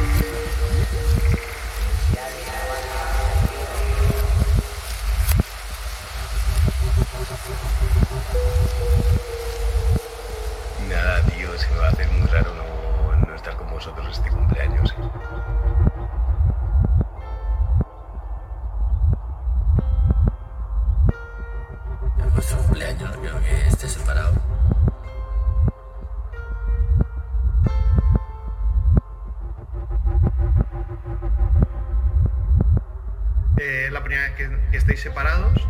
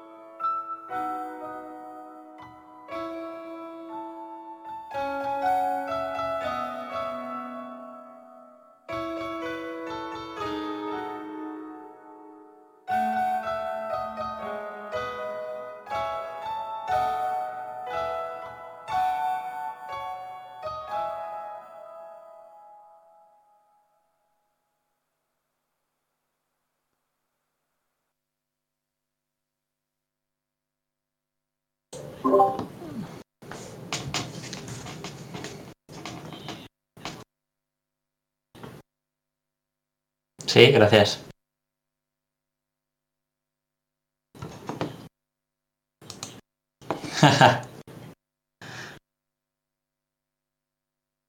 gracias, gracias, gracias. Ahí eso es la versión, eso es la mezcla ya, falta masterizarlo y demás. Pero bueno, esa ya sería la definitiva. T- t- Estar muteado. Ahora, ahora, vale, que como estaba muteado ya, estaba muteado doble. Que nada, que estaba diciendo que me gusta mucho, que ha sacado ahí un poco la esencia del, del, del confinamiento y ahí como con- tanto con los sonidos de WhatsApp como esos mm, mensajes, ¿no? De en plan, ¿te interesa coger este trabajo? Porque no sé qué, está muy guay. la verdad una que cosa que, que me ha gustado mucho, eh, me ha gustado eh, entera la pieza, el principio no lo podía escuchar los primeros dos minutos, pero lo que he escuchado me ha gustado un montón y lo que me mola cuando escucho música y en electrónica no es fácil, es que contar una historia. Mm. Mm, Y esta pieza cuenta una historia, ¿sabes? Desde que, o sea, te la pones y te están contando, pues eso, una, una historia. Y te digo, con la música electrónica no es fácil encontrar ese tipo de, de, de piezas o de canciones, llámalo como quieras. Sí, Y eso es lo que, Sí. lo que me ha sorprendido, de verdad.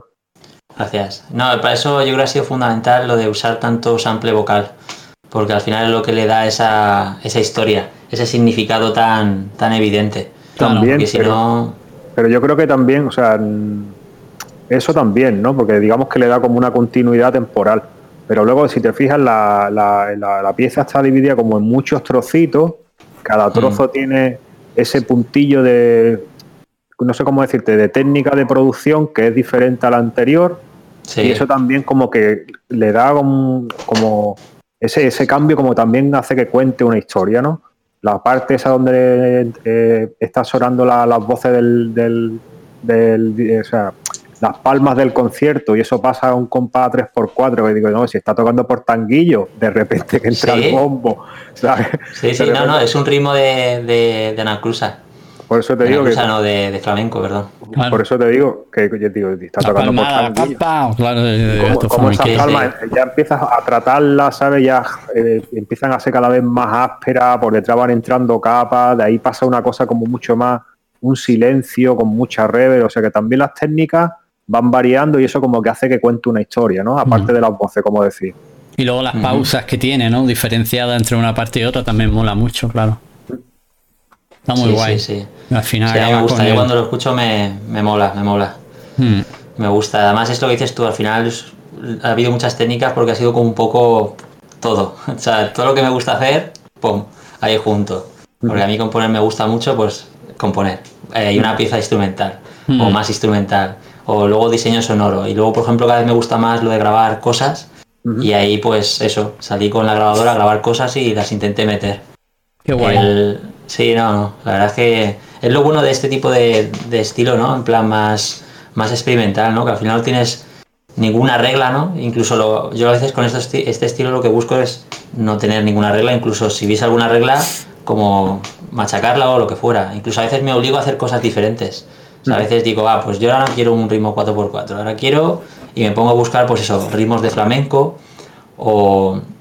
Y no, me obligo a decir, "Va, esta parte va a ser así por ciertos motivos, ¿no? Nunca es porque sí, ¿no? Pero como que me obligo un poco a, no, pues esta voy a hacerlo más así, o aquí voy a hacer con, con violines, ¿sabes? Hmm. Así yo mismo también, digamos que me, me- no me supero, no, pero en el sentido de que me abro un poco miras, o sea, que no Claro. sea todo tan... Ni, ni tan cuadriculado ni tan encasillado, sino que ya vamos experimentando también con otro, otro, otro ritmo de otras maneras que hacer. Está guay. Exactamente, exactamente. Muy guay. Oye, pues enséñanos el proyecto, este es el que nos va a enseñar, ¿no? Sí, Con el Ableton. este lo tengo aquí, ah, tengo que compartir, ¿verdad? Yes. Very important. Very important reason. Ok, vamos a poner aquí ver transmisión. Ok, aquí tenemos. viendo, ¿no? Sí, estamos viendo. Bueno, este es el, proyecto ya de- definitivo. Este ya es incluso ordenado y bonito.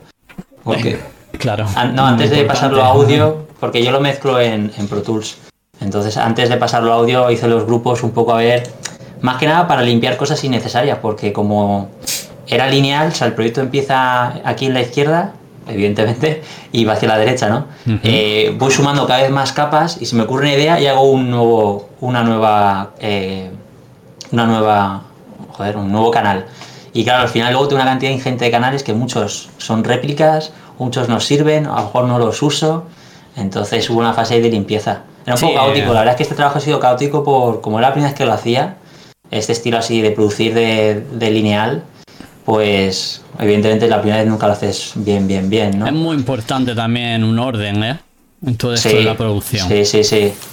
Pasa que yo no. No suelo tener. espérate, no, suelo tener un orden muy claro de, de trabajo, ¿sabes? Porque. Sí que es verdad que normalmente empiezo con, con un concepto, pero. Pero luego sí tengo una estructura, pero luego voy avanzando y creando. Espera, se me ha bloqueado. Voy avanzando y voy creando cosas nuevas y voy como añadiendo. Entonces, se me ocurre una idea, la pongo. O tal. Entonces, acaba siendo un poco caótico. Va haciendo Pero como bueno. bloques ahí dentro de la vista de arreglo o algo así, ¿o qué? Intento, intento hacer bloques, pero. Eh, O trabajas más en la vista de sesión. yo trabajo todo en sesión. Ah, ok. Bienvenido. No. Me, Bienvenido gustaría, quiero empezar. Me gustaría hacer más en, en la vista arrangement. Pero no tengo ningún. No tengo nada. O sea, en, en mi casa tengo un teclado y un ratón. Entonces se me haría un poco difícil el, el crear la pieza como con el ratón, ¿no? En plan tocando y grabando. Mm. Me gustaría, pues eso, comprarme un controlador y poco a poco cada vez hacerlo más, más orgánico, más dinámico. Pero bueno, poco a poco, poco a poco. Yo ya, me- vamos, me he hecho 100% a, a, Teclado y ratón. ¿no? al teclado y ratón, lamentablemente Totalmente. sí. Pero claro, para la Radman sí que no me sí que no me sí que no me funciona. Entonces, disculpad que se me ha bloqueado. No, no pasa nada. Pero bueno, yo el trabajo este lo empecé un poco como fue posteriori, pues lo primero que hice fue ver un poco qué puntos habían sido como más importantes ¿no? en mi experiencia y, y los escribí. O sea, hice una listita, luego hice una cronología y eso es lo que me sirvió un poco para, pues para hacer el primer esqueleto mental. O sea, yo siempre intento un poco empezar con un concepto, ir con una idea más o menos clara, que luego está claro que muta muchísimo y cambia y evoluciona. Pero al menos sí que las primeras hojas que tengo yo, que además yo lo apunto todo, son muy, pues oye, esto voy a hacerlo por esto, y esto voy a hacerlo así, y esto va a avanzar así, Qué guay. ¿sabes? Sí, porque así, por así decirlo, tengo un poco de por dónde empezar, ¿no? Porque si no te puedes volver loco. Entonces, este proyecto tenía ahí unas, eh, unas condiciones iniciales que... Espérate, voy a compartir la pantalla. Tenía unas condiciones iniciales por, por el trabajo de, del máster. Tenían que ser tres temas de como máximo de 3 a 5 minutos, como máximo. Entonces eso ya me Ya limitó, pero... Sí, pero guay, guay porque ya me pone límites. Ya sé que tengo, que hacerlo en 15 minutos y, y tengo que pensar, entre comillas, un poco de dónde voy a poner un corte para, para, para luego poder pasarlo a tres temas, aunque yo cuando lo, cuando lo, lo saque, lo distribuya, va a ser una sola pieza. Tiene cortes muy claros que yo luego para el trabajo eh, he podido cortar muy fácilmente sin tener que complicarme la vida. Entonces, son tres temas, aquí se pueden ver. Este, el 1, el 2 y el 3. Y el primero lo que quería de- desarrollar un poco la locura de... Para mí, yo no veo la tele, ¿no? Entonces, para mí el COVID apareció el día que, que apareció un tío en La Gomera, eh, infectado de COVID. Y de repente eh, cerraron todos los colegios y fue como, qué, qué locura, ¿no? ¿Cómo se están pasando? ¿Qué ha pasado? Y de ahí no? pasé, sí, sí. Por eso usé mucho en la parte inicial todos los clips de, de las noticias. Son, son del YouTube, o sea, los copié. Lo que pasa, lo que hice luego fue mucho de trabajo de... Lo oís bien, ¿no? Sí. Hice mucho trabajo de... de... de con el delay, eh, cambiar las octavas también. Y al principio las voces son más ridículas y luego con el vocoder, que está aquí, las hago más... como más... creo que... que como a veces los grupos se me... ¿Ves ahí? Son más normales y luego cuando ya llega la explosión de las noticias, de cerrarlo todo y mil movidas más, ahí con el vocoder les hago un poco ese efecto áspero que, que me flipa el vocoder para esto. Sí, ya lo, la glitchea un poquito más. porque dejamos claro. Sí, sí, le da esa textura aguda como muy granular desde mi punto de vista, vamos. Vocoder es una gran herramienta de Ableton. Sí, ¿eh, sí, yo la uso para las voces, la estoy usando mucho, para hacer como una segunda voz. Eh, para los tom, sí, a veces, que aquí lo tengo también, uso un tom, pongo un tom, el de la 808 por ejemplo, y, y lo paso por el vocoder. Y se me queda... Perdón. Se me queda súper chulo. No sé si lo veis, espérate, es que está con el... Lo voy a subir. Que como aquí tiene mil, mil cosas, por ejemplo aquí tiene el esto. No sé si lo veis ese metalizado que tiene. Sí. Y eso es un tom de, de 808. Pasado por, por vocoder. Eso me gustó mucho. Qué guay. Sí. Y nada, en esa parte. Si tenéis dudas, sí soltando, ¿eh? Yo voy a estar ahí hablando. Sí, sí, no te preocupes. Nada, eso hice mucho trabajo de, con las noticias, que para mí en este trabajo en general lo importante son las voces, porque es lo que le da sentido, tanto emocional como cronológico.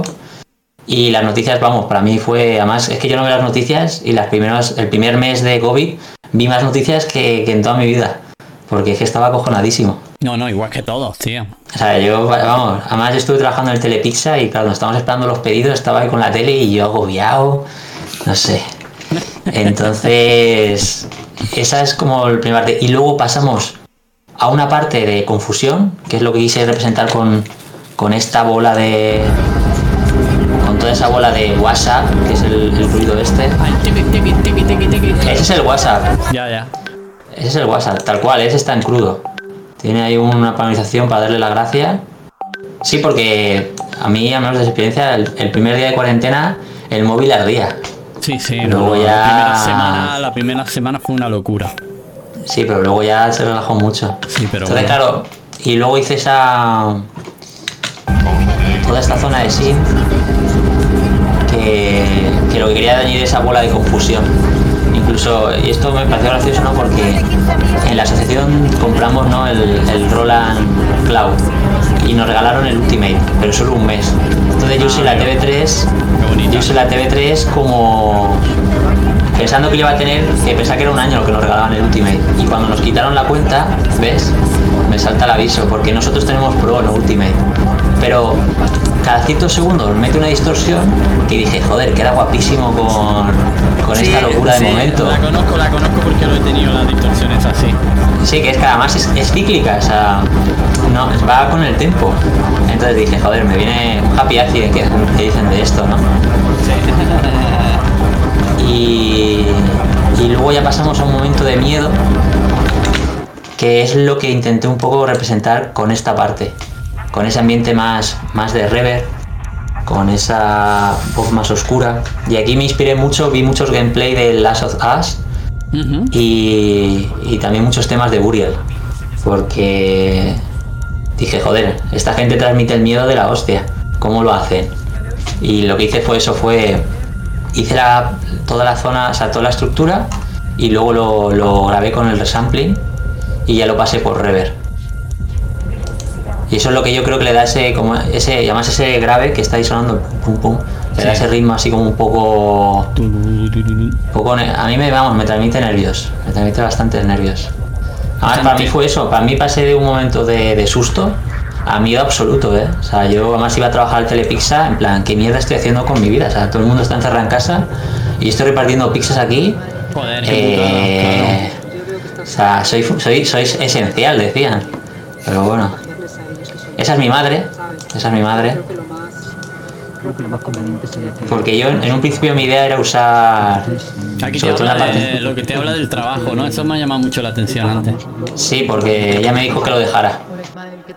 Que me dejara porque yo, yo estaba viviendo con, con mis tíos y bueno, son de riesgo y tal. Y, y me acuerdo que eso fue una llamada que me hizo y me impactó mogollón, porque a mí eso fue lo que realmente me empezó a cojonar, ¿sabes? Que mi madre me dijera eso fue como wow. Claro, esto es chungo. Esto Esto es chungo. Qué guay, fuerte, tío. Y, y yo quería usar muchos audios del WhatsApp, porque para mí eso del audio del WhatsApp me parece una fuente inagotable de, de- no sé, es como una cronología de tu vida los audios del WhatsApp.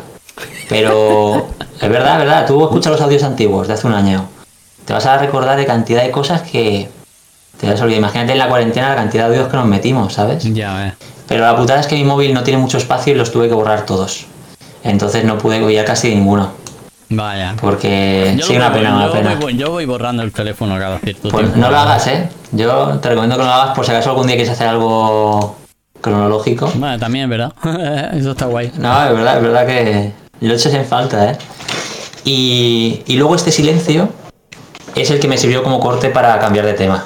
Y aquí empieza una un audio que grabé yo en la- en- por las calles, que soy yo caminando. Y es cuando meto los aplausos porque cuando yo estaba yendo a, a trabajar al Telepizza muchas veces coincidía con el horario de aplaudir. A las 8. A las 8, sí, sí. Entonces, claro, yo iba andando y todo el mundo me aplaudía. Entonces quería transmitir esa sensación eh, aquí. Y ahí es cuando me, se me ocurrió la idea de meter lo de los aplausos. Que es súper sencilla. Lo que hice fue coger un sample, que es este cacho que se escucha más fuerte. eh, le di volumen en los acentos que quería, que es un ritmo de, de flamenco. Y mira, ahí se puede ver 12 por 4 ¿Veis la pestañita? Sí. Un 12 por 4, sí. Exacto. Y nada, y lo, lo, lo enlupeé, no tiene más.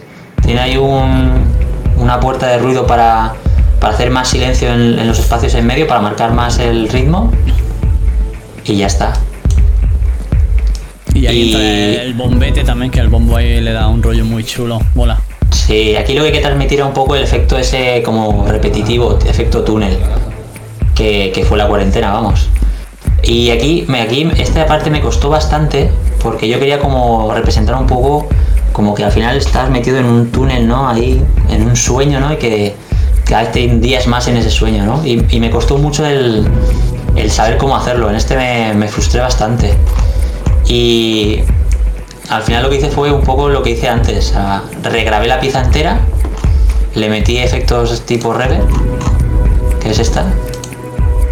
Y lo que hice fue lo que ha dicho el, señor Aya antes. Fui cada vez quitando más la pieza y cada vez subiendo más la reverb, con que tenía eh, también distorsión y cambio de tono. Y lo que he dicho antes de Burial, por ejemplo, el sonido este, esto se me ocurrió de Burial. Yo hice una grabación de mi casa de lloviendo y hay una canción de Burial, no me acuerdo cuál, que tiene como un sonido parecido y dije, joder, ¿cómo lo ha hecho tal? Evidentemente no es el mismo, ¿no? No me quiero comparar con Burial. Pero simplemente lo que hice fue poner en reverse la lluvia y ya le da efecto ese tipo como cortante. Y esto fue con un cacho que me gustó. ¿Ves? Tiene un cachito que me gustó, que era más fuerte. Y ya nada, rever y, Y ahí y un poco de LFO. Sí. Que le da el ritmo ese bueno. Esta te la podrías bailar, entre comillas. Esa parte sí. Esta te la podrías bailar. Eh, la verdad es que yo creo que a nivel diseño sonoro no tiene nada digas, hostia, esto es súper especial, tal. No, El otro día me estuve un, fijando- montón, un montón de detallitos que molan un montón, ¿sabes? Sí, tiene trabajo. Lo que se ve es que tiene mucho trabajo, ¿sabes? Yo me, me- le doy muchas vueltas. O sea, yo tengo una idea, la hago, la, la remiro, añado. Y en parte me gusta mucho esta forma de trabajar en, del tirón, porque me permite cuando tengo este tema y adelante en este tema hago un sonido que me gusta, a lo mejor lo puedo meter aquí. Entonces hace como una sinergia entre temas que enriquece mucho esos detallitos. Y luego me fijé el otro día viendo el proyecto, todos los synths son el Massive. Todos son Massive. Yo quería haber usado más sintes analógicos, pero bueno, al final es el que más conozco y el más cómodo. Sí, es muy guay. Yo lo utilizo súper poco, lo tengo, pero no. Joder. El más ¿Y ese? antiguo, no el X, ¿no? El primero. Eh... Sí, es el... el sí, el normal. El, el de toda la vida, sí. Sí, sí, sí, no, el otro ni lo, ni lo como este lo conozco. Este fue de los primeros que usé cuando empecé a producir. Entonces, me es muy cómodo porque es que a la mínima ya sé cómo funciona. Entonces, es bastante potente ese sintetizador, sí, permite muchas modulaciones y eso lo hace muy cómodo. Esta parte mola claro, aquí ya empieza un poco más, más parte más, más de composición. Además, el sonido del piano este me, me gusta mucho cómo me ha quedado. Porque tiene. A ver si lo encuentro. Sí, el Este, piano del final, el piano que lo tiene, lo pone al final también, ¿no? También, sí. Tiene Ese- una, son- vamos, una- una sonoridad muy guay, así como un poco distorsionada, ¿no? Claro, tengo el sonido original a la izquierda. Y a la derecha tengo el de efectos, con un delay. Que eso le da bastante espacio. Y tiene una distorsión de estas de, Vale. de ampli. Y luego a eso. Ya está, simplemente es eso.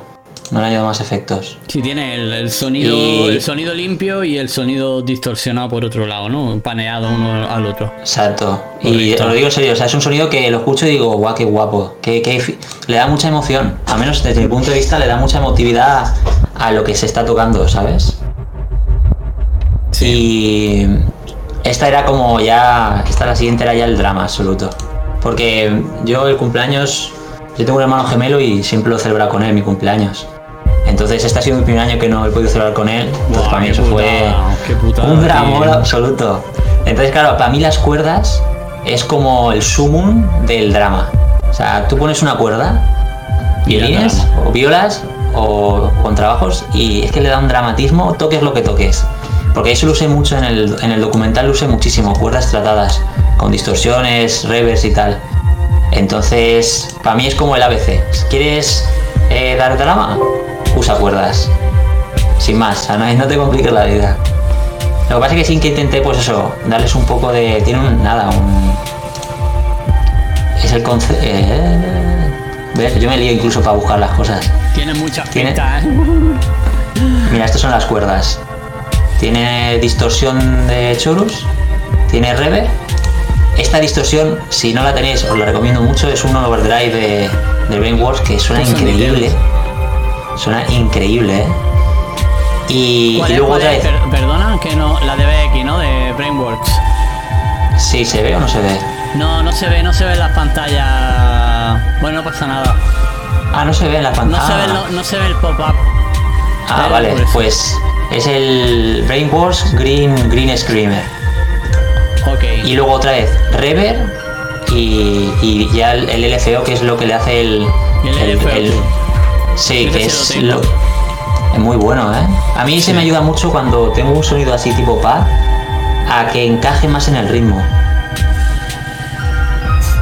Oye, Y- tenemos dos nuevos seguidores, a Tops and Detail y DNSG Radio, muchísimas gracias. Y Lelo, nos vemos otro día, que se tiene que ir. Tops and Detail, hola, ¿qué pasa? ¿Cómo está? Estamos aquí, que nos está comentando el compañero Trabu cómo ha hecho su pieza.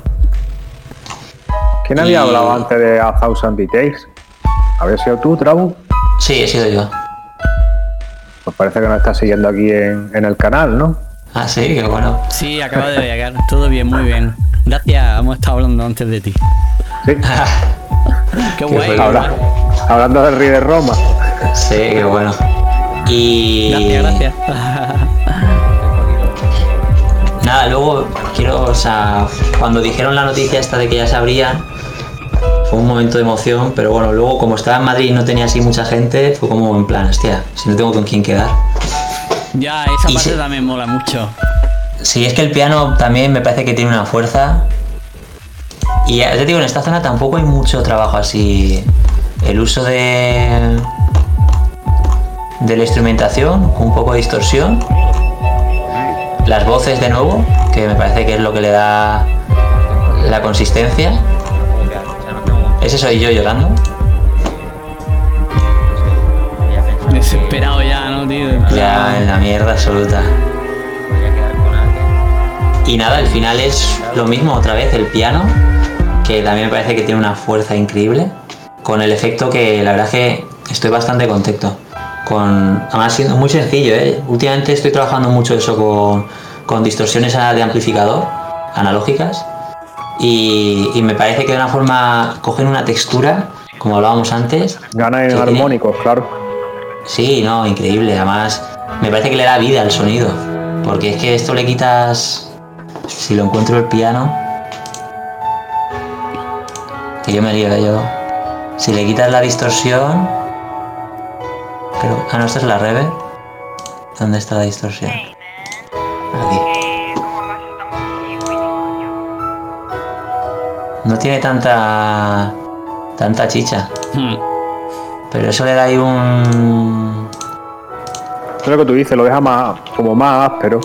Sí, y ese espero es lo que a mí le da. lo hace interesante. O sea, es un sonido que podría estar escuchándolo un rato en plan sin, sin aburrirme.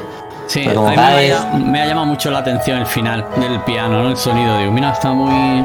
Parece como un piano antiguo, un piano de juguete, una cosa así. ¿Sabéis, ¿Sabéis dónde saqué la idea? Eh, hay un sello que lo, que lo escuché en Radio 3 que se llama. Es como Antigüedades o Antiqué o. Es que no me acuerdo bien del nombre. Pero tenían un disco que era como. Era un tío que había cogido eh, grabaciones antiguas y las había pasado todas por reverb y por distorsión. Y creaba un ambiente que, bueno, me pareció precioso el disco. Y en parte coge referencia de eso, de ese ambiente como tan abierto, como de recuerdo, como, como de pasado inspirador, no sé cómo decirlo. ¿Sabes? Sí. ¿Conoce a, Y- a Víctor Trescoli? Eh, la verdad es que no. Pues échale un vistacillo, que él es un pianista que utiliza el piano, parece como de juguete y tiene ese tipo de sonoridad también. Es brutal. Ajá. Échale Qué un bueno, pues sí, me voy a apuntar. Muy audio talaya. Sí, ¿verdad? En ruido vírico con nosotros y es una pasada. Es increíble. Es increíble. La sonoridad que saca con el piano. Es un piano súper pequeñito, así que parece de juguete, una pasada. Y bien. Oye, pues muy guay.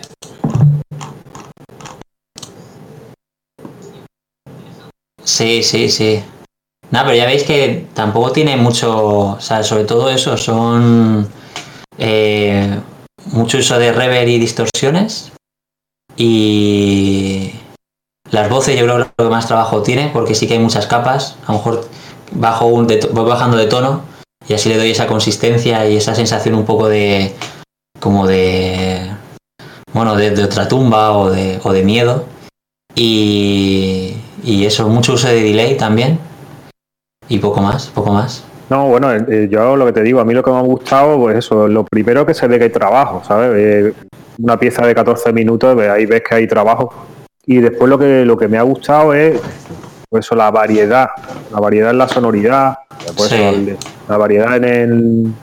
eh, pues eso, en la, en la historia que estás contando, porque básicamente, como, te digo, para mí es como una historia. Y luego eso, el uso de las voces muy potente, porque también estamos hablando de una cosa que, que en fin, que hemos vivido todo y que, que tiene su Sí. carga que tiene su carga emocional. Y está muy chulo, la verdad. Y luego ya verlo así, pues eso, ver el proyecto en sí, ver cómo ha utilizado eso, de, sobre todo distorsiones, reverb, los delays, en fin, que me ha parecido interesante, la verdad. Gracias, gracias, gracias. Gracias, gracias.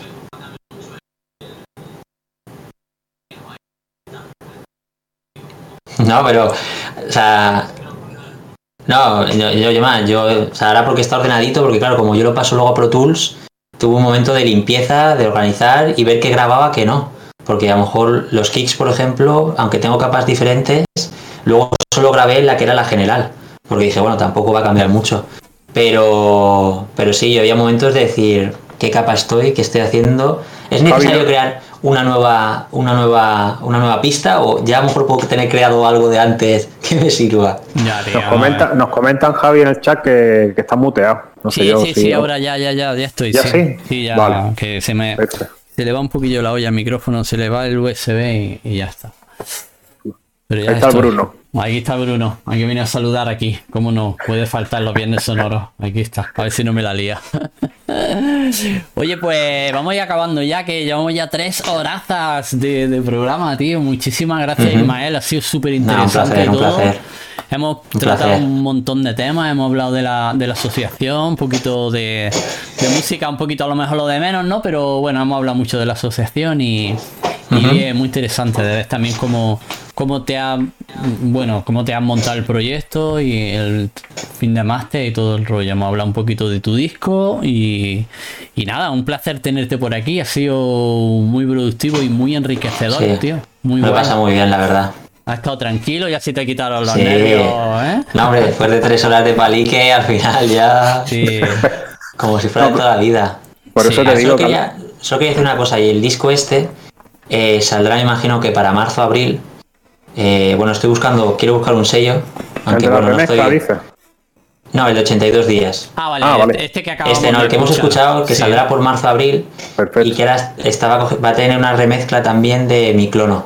Que Mi Clono es un grupo Ah. que tocó en, en Ruido Vírico, En Ruido Vírico, y que también son socios. Entonces, bueno, a ver si conseguimos un sello y si no, pues nada, eh, Bancan es nuestro amigo. Y si no banca a vuestro amigo y si no puede hacer eh, un sello propio o cualquier historia, vamos ya. Sí, todo es posible, todo es posible. Siempre piensa que al final la autogestión es lo que nos va a llevar a un poco a- a- al, al- al triunfo. ¿Sabes? Autogestionarte todo, tú publicarte todo y más o menos tener. eh, hacer. la- yo me lo guiso, yo me lo como un poco todo, ¿sabes? Y, y vosotros tenéis también esa ventaja que no estás tú solo, sino que hay mucha gente más alrededor Sí. con la asociación. Sí, sí, total, total, total. Así que guay, pero voy a controlar aquí al personaje. Ahí, ahí. Es que me, desconecta el internet. Cuando estoy en streaming me viene aquí y me tú, tú, tú, vas así en el cable de red y me lo desconecta, tío. Así que estate quieto. el pequeño. Y pues nada, ¿qué queréis añadir más, compañeros? A ver, super, super, nos dicen aquí a Susan, Di- a Susan Detail, súper bueno que hagan streaming en español para gente aprender a producir. Y DSNG Radio, que... Hombre, ese es socio también, ese es Jay Ah, Florence. Jay Florence, vale, vale, vale. Sí, ok. Disengaged. Ese es uno de los que va, ese es en el disco de remezclas de Crudelitas, uno de los temas, el de tecno así más, más ambient. Ah, o sea, ambient no, perdón, más, no sé, no me acuerdo la palabra ahora, pero bueno, es uno de los que lo está remezclando. Guay, ahí Muy amigo mío, muy manda- amigo mío. Manda un saludo, muy guay. Pues a Sozan Detail, aquí estamos en el canal aquí de. Cago la madre gato. Aquí en el canal de Animatech hacemos producción musical. Normalmente estoy lunes, miércoles y viernes. Y los viernes, algunos viernes tenemos entrevistillas y, y nada, aquí te, te invito a que te pases. Y si quieres, ahí te mando también el, el Discord para que te una a nuestra comunidad. Así que estamos haciendo aquí una pequeña comunidad en el canal y, y nada, recordaros también que eh, darle al botoncito de follow que, que me ayuda mucho y si tenéis Amazon Prime pues podéis apoyar el canal de, de alguna manera. Os voy a poner por aquí un tutorial para que... Para Para que sepáis cómo apoyar, ¿no? Claro, porque es tan difícil hacer el, el, el, la, el enlace, vinculación, ¿no? el- la vinculación entre Twitch y Amazon, que he hecho un tutorial, lo tengo ahí en la web, así que ahí tenéis todo para hacer. y muchísimas gracias a todos por el, por el, por el apoyo. Un saludazo, ¿qué tal? ¿Todo bien? Nos dice DSNG Radio. Pues sí, aquí está muy bien. Hemos pasado una tarde súper entretenida, se nos ha pasado volada, vamos. Qué guay. Sí, pasa rápida, ¿eh? Si es que nos ponemos y al final nos dan aquí las tantas. A veces hemos acabado a las nueve, nueve y media, o sea que somos muy salvajes, tres, cuatro horas aquí hablando sin sí. parar, vamos. No, muy bueno. Está muy bien la idea, la verdad. Sí, porque no- nos gusta, nos gusta la música y más si no- ya sabes que lo que estábamos hablando antes, que esto es un mundo un poco solitario y en cuanto encuentras a alguien en que, que puedes compartir conocimiento, hablar de plugin, más online, cosas friki, VCV, pues aquí ya te, te dan las tantas. Sí, no, 100%, 100%. Eh, No, y que, básicamente también se trata un poco de, de lo que tú has comentado con la asociación, que es crear una red, ¿no? Que crear un, eh, pues eso, un grupo de personas que van en una dirección. Pues básicamente nos pasa lo mismo con, con Twitch, con Discord, con el canal de Javi, con Audio Atalaya, básicamente pues eso, es hace piña, ¿no? Que de lo que se trata. Claro. Sí, no, no, fundamental. Fundamental, sobre todo ahora en los tiempos que corren. Ya te Además digo. que no. es muy divertido hacer piña, leches. Claro que sí. Lo pasas bien, hombre. A ver si nos dejan salir ya de, de huelga por ahí. Eso sería muy eso sería óptimo. El Pero bueno, remate. yo, yo el lunes, este lunes me pegó un bajón porque realicé que este año iba a ser igual o peor que el 2020. Va a ser parecido, sí. Sí, yo, yo pensaba que no, 2021 tal, para verano tal, alguna fiesta, algún club abrirá. Yo este año creo que va a ser la misma mierda, pero con menos, con más desgaste emocional. Sí, pero bueno, lo- digamos Ya, que... va, ya va pes- ya va pesando un poco más. Uf, Sí, bueno, y también sí. Lo, lo que hay que pensar es que va a ser la misma mierda y si luego abre cualquier cosa y ya en septiembre, octubre podemos ir por ahí a ver un concierto de los Araquiri Beach o lo que sea, pues perfecto. Y si no, pues ya te- tenemos el cuerpo hecho a que va a ser otro año de mierda. Ya está. te haces a todo al final, ¿no? Eso, que te acostumbras a todo. eso que Es te que no lleva. Eso que te lleva. Pero bueno, también música son, como- también son tiempos de. eh, ya que no. Aprovechar. de- aprovechar, de aprendizaje, de, de pillar, ¿sabes? De aprender a tocar el piano, armonía, Sí. eh, programar o lo que sea. Y un, po- un poco aprovechar el tiempo y no quedarte en la casa con, con la pena y, y un poco, bueno, que cada uno es un mundo, ¿sabes? Sí, sí, cada, no, uno estoy de acuerdo afron- contigo. cada, uno, cada uno afronta el confinamiento y esto que estamos viviendo de, un- de una manera. Hay gente que son muy productivos, hay gente que se han bloqueado totalmente y, en fin. Sí, sí, se ha caído. Confirmado la vuelta a liar, Bruno. No pasa nada, estamos otra vez online. ¿Vale? Ha sido un momentillo. Ah, no, ya estamos aquí. Problemas técnicos, Gatuno, tener que- Dejad de despedirnos al menos. Sí, sí, sí, estamos aquí, estamos aquí, no nos vamos, ¿vale? A ver, sí, estamos, estamos online. Ok. Ya lo he echado, tío. Sí, que digo, lo voy a dejar a ver si se porta bien, pero nada, al final me la he tenido que liar. Qué grande el Bruno, tío. Cada vez que llega te corta el stream, ¿sabes? En plan de así, pasando de mí, ¿no? Pues espérate, espérate, que voy a tocar Además, ha visto, que, ha visto que se ha quedado ahí en la esquinilla y de buena primera ha hecho ¡fum! ha desconectado el stream y ya se ha ido. Ya se ha quedado tranquilo. Qué Puta, máquina, tío. La diva, la diva, le decimos la diva aquí. En el stream. máquina. Bruno la diva. Me gusta chupacámara, ¿sabes? Al Bruno. Dice, dice de cuatro, se le veían las intenciones, movía demasiado la cola. Qué máquina. Oh, oh, tío. Qué grande, tío. Pues nada, chicos, vamos a despedirnos ya que Bruno ha dicho ya que nos vayamos. Y. y claro. Dice: Si no salgo de protagonista en el stream a la mierda. Qué tío, madre mía, qué tío. ¿Cómo le gusta el chupacámara, tío? Nada, pues tío, eh, lo siento mucho, chicos, por la desconexión, pero bueno, no ha pasado, ha sido, ha sido rápida. Y. mm, Ismael, lo que te decía, muchísimas gracias por haber estado con nosotros Ah, aquí en un Sonoro. Y Sí, sí, gracias por, la, por el espacio. nada. Y nada, Salva, ¿qué nos dices? Despedirnos.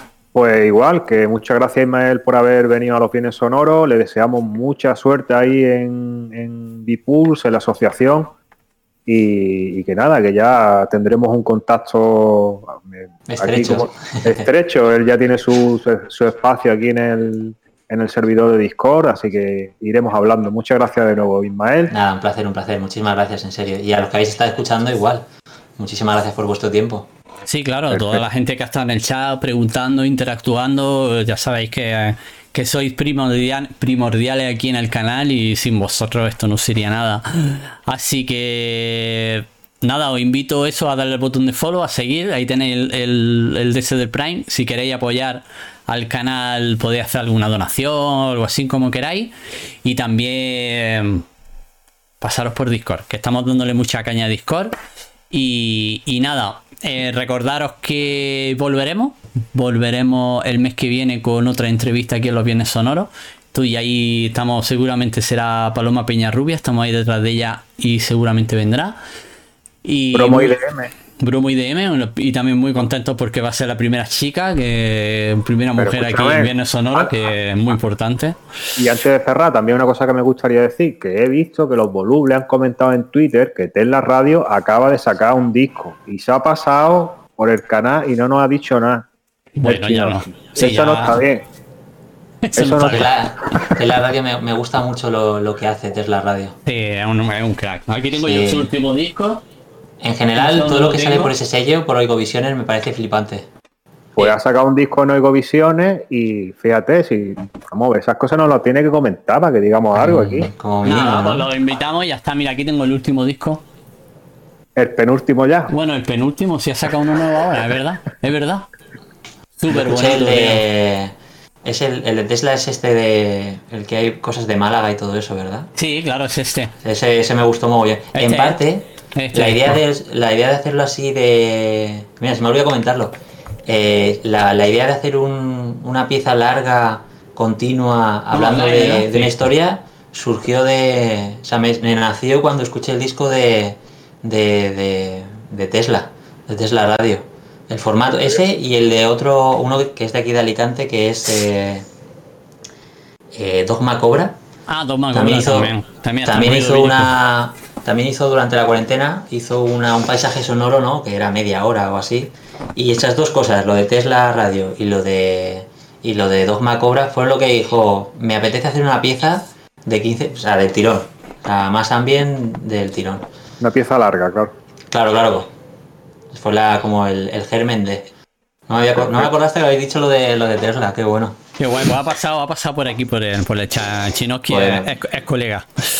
Tiene un sonido muy bueno, la verdad. Muy bueno, es muy peculiar. eh. Utiliza muchos cintas modulares, digitac y luego grabaciones de campo. Es una pasada. Una pasada. Te queremos, Chinoski. Guapo. We love you. We love you. Pues nada, chicos, voy a poner eh, el temita de, por ejemplo, deshumanización para despedirnos. Venga, Y, y ya dejamos los créditos y nos vamos. Así que muchísimas gracias a todos por haber aguantado las tres horas. Y un besazo. Os queremos mucho. Un saludo, Besos, gracias. chicos. Saludos al cap.